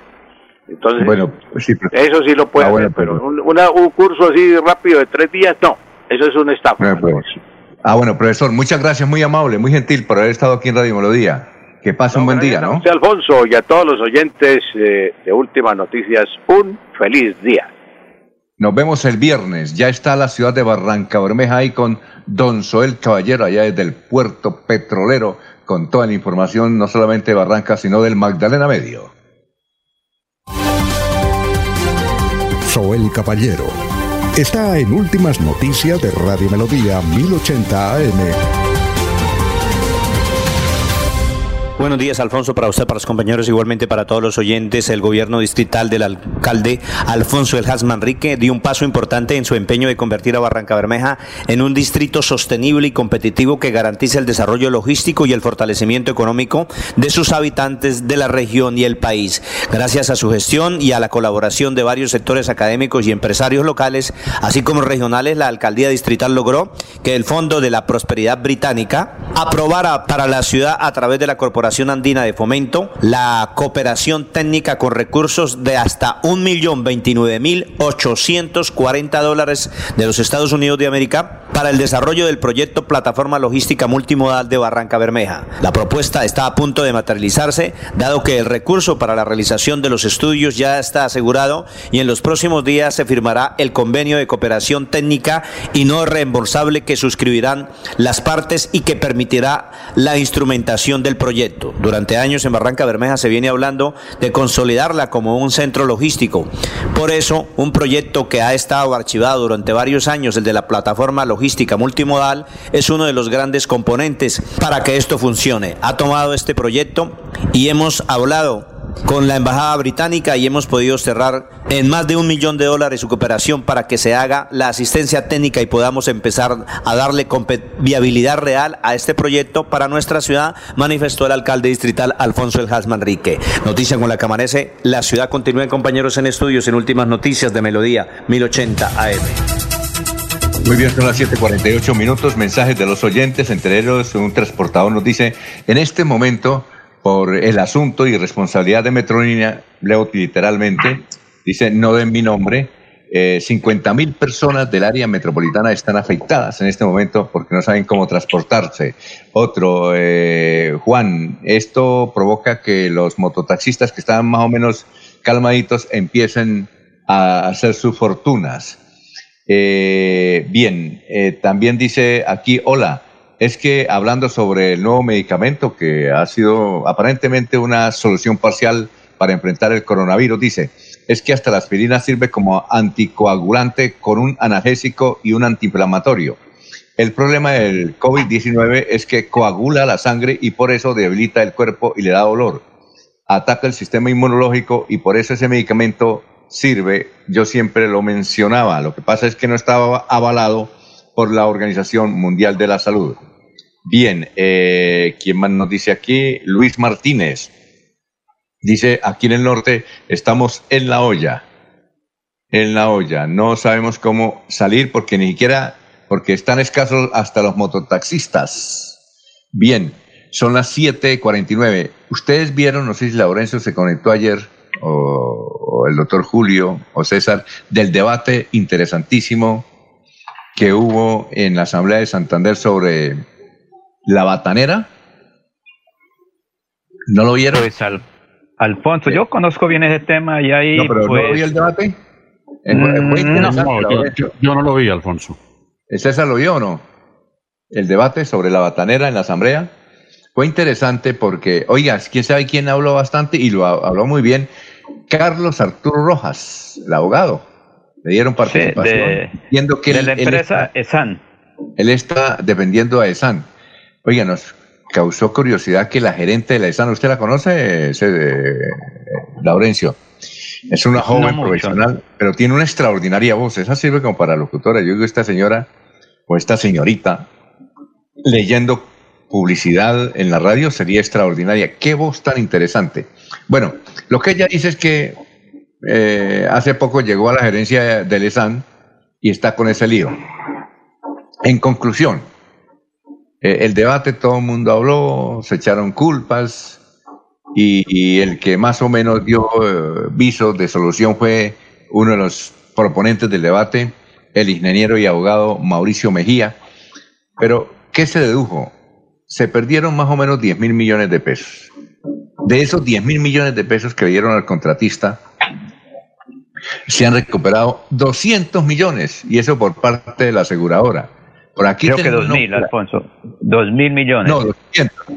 No, 200. Yo, yo confirmé porque me pareció muy poquito y fueron 200. Varios diputados, inclusive la misma gerente, mencionó que eran 200 millones. De los 10 mil millones, solamente se han recuperado 200. Pero el asunto, eh, ¿usted sabe quiénes son los que construyeron o no construyeron esa obra?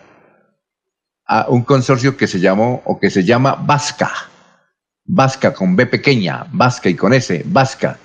Tocaría averiguar quiénes, es que como las reuniones temporales permiten disfrazar los, los integrantes, entonces hay muchas compañías y uno no sabe quién es el negocio, ¿no, Laurencio? Sí, ahí era una integración de varias empresas para ese consorcio y la construcción de la batanera, que finalmente casi acaba con la finca de los Tavera, allá en la provincia de Vélez. Bien, eh, fue capturado, también te, eh, fue capturado el presunto autor del Paisita. Recuerda que ustedes que Jonathan Jiménez, de 35 años, fue asesinado hace más o menos 10 días en el barrio Girardot, pues fue capturado el presunto autor. Él dijo, yo no tengo nada que ver en ese asunto, están cometiendo un atropello contra mí, yo no he salido de mi casa y tengo mis testigos. Eh, de otro lado, doctor Julio Enrique, ayer le tocó salir a los medios de comunicación el general Naranjo, porque él, inclusive hoy el tiempo ha titulado esa crónica. Dice el general Naranjo, eh, a la serie el general Naranjo le ha ido muy bien, pero a, mí me ha ido muy mal. Eso ha tenido, el general Maza Márquez le envió una carta muy fuerte al general Naranjo pidiéndole que la versión que eh, estaba entregando ahí en televisión era falsa. El general Naranjo dijo, no, yo únicamente di una entrevista para un libro y todo lo que digo en el libro yo me comprometo a garantizarle donde sea. Pero ya la serie de televisión que escribió un señor de apellido González, ese señor de apellido González murió, murió hace poco, pues ahí está. Y entonces eh, la gente, porque es que es muy, muy, muy la la, lo que se presenta en la serie El General Naranjo. Ahí dicen que uno de los principales eh, que coayugantes o auxiliares de los crímenes en Colombia más, más terribles, como el asesinato de los candidatos a la presidencia de la República y otros líderes periodistas, ha sido justamente el general Mazamar, que esa es la versión. Imagínense que el libro lo leyeron más o menos 50 mil personas y la serie la han visto en Estados Unidos y en otros países y en Colombia 10 millones de personas. Pues claro, la gente piensa que es una versión de General Naranjo, ha tenido problemas y ayer salió a los medios de comunicación a decir que él, no se hace cargo por lo que dicen en la serie. Bueno, para finalizar, algo más, don César, porque tenemos un minuto. No, iba, iba a decir que con, respecto al tema de la serie general, ¿no? Eh, de alguna manera la literatura dice, la, literatura no dice la verdad, pero es verosímil, ¿no? Porque es la diferencia entre la verdad periodística y la verdad científica, pero la literatura, la ficción, es verosímil, o sea, es creíble. Y luego ya le corresponderá a ellos en la vida real, sí o no. En todo caso, más temprano que tarde, eh, nada, los secretos, no hay la teoría de la conspiración. Un secreto es imposible guardarlos. Todo en la humanidad se sabe, todo en la cultura se sabe si es mentira lo que se dice sobre el general que tendrá la oportunidad de aclararlo. Lo que uno sí, lo que yo sí tengo la sensación es que eso es verosímil. Muy bien, gracias, doctor Julio, muy amable. Nos vemos mañana, doctor Julio. claro que sí. Ahí está el doctor Julio, ¿no? Pues, Alfonso, buen día para. Pues si usted nos sigue aceptando, bueno, pero por supuesto, ustedes son importantes. Mañana estará el doctor Jorge Caicedo, don Jorge que tuvo también ¿Ah? Eh, Jorge Caseo estará mañana debido a que tiene compromisos académicos. Él es igual que el doctor Julio Enrique, mucho compromiso académico, ¿no? Son las 7.55. Mañana a las eh, Alfonso. 5. ¿Ah? Dígame.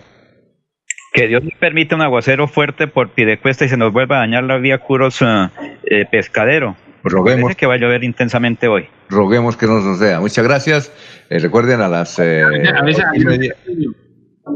A las ocho y media estará Última Hora Noticias con Nelson Rodríguez y su esposa Nelly Sierra a las once de la mañana. Oiga, vecino, adiós. Últimas noticias los despierta bien informados de lunes a viernes. En todas las áreas de la información regional, un periodista de Últimas Noticias registra la información en Radio Melodía 1080 AM y en melodíaenlínea.com. Director Alfonso Pineda Chaparro.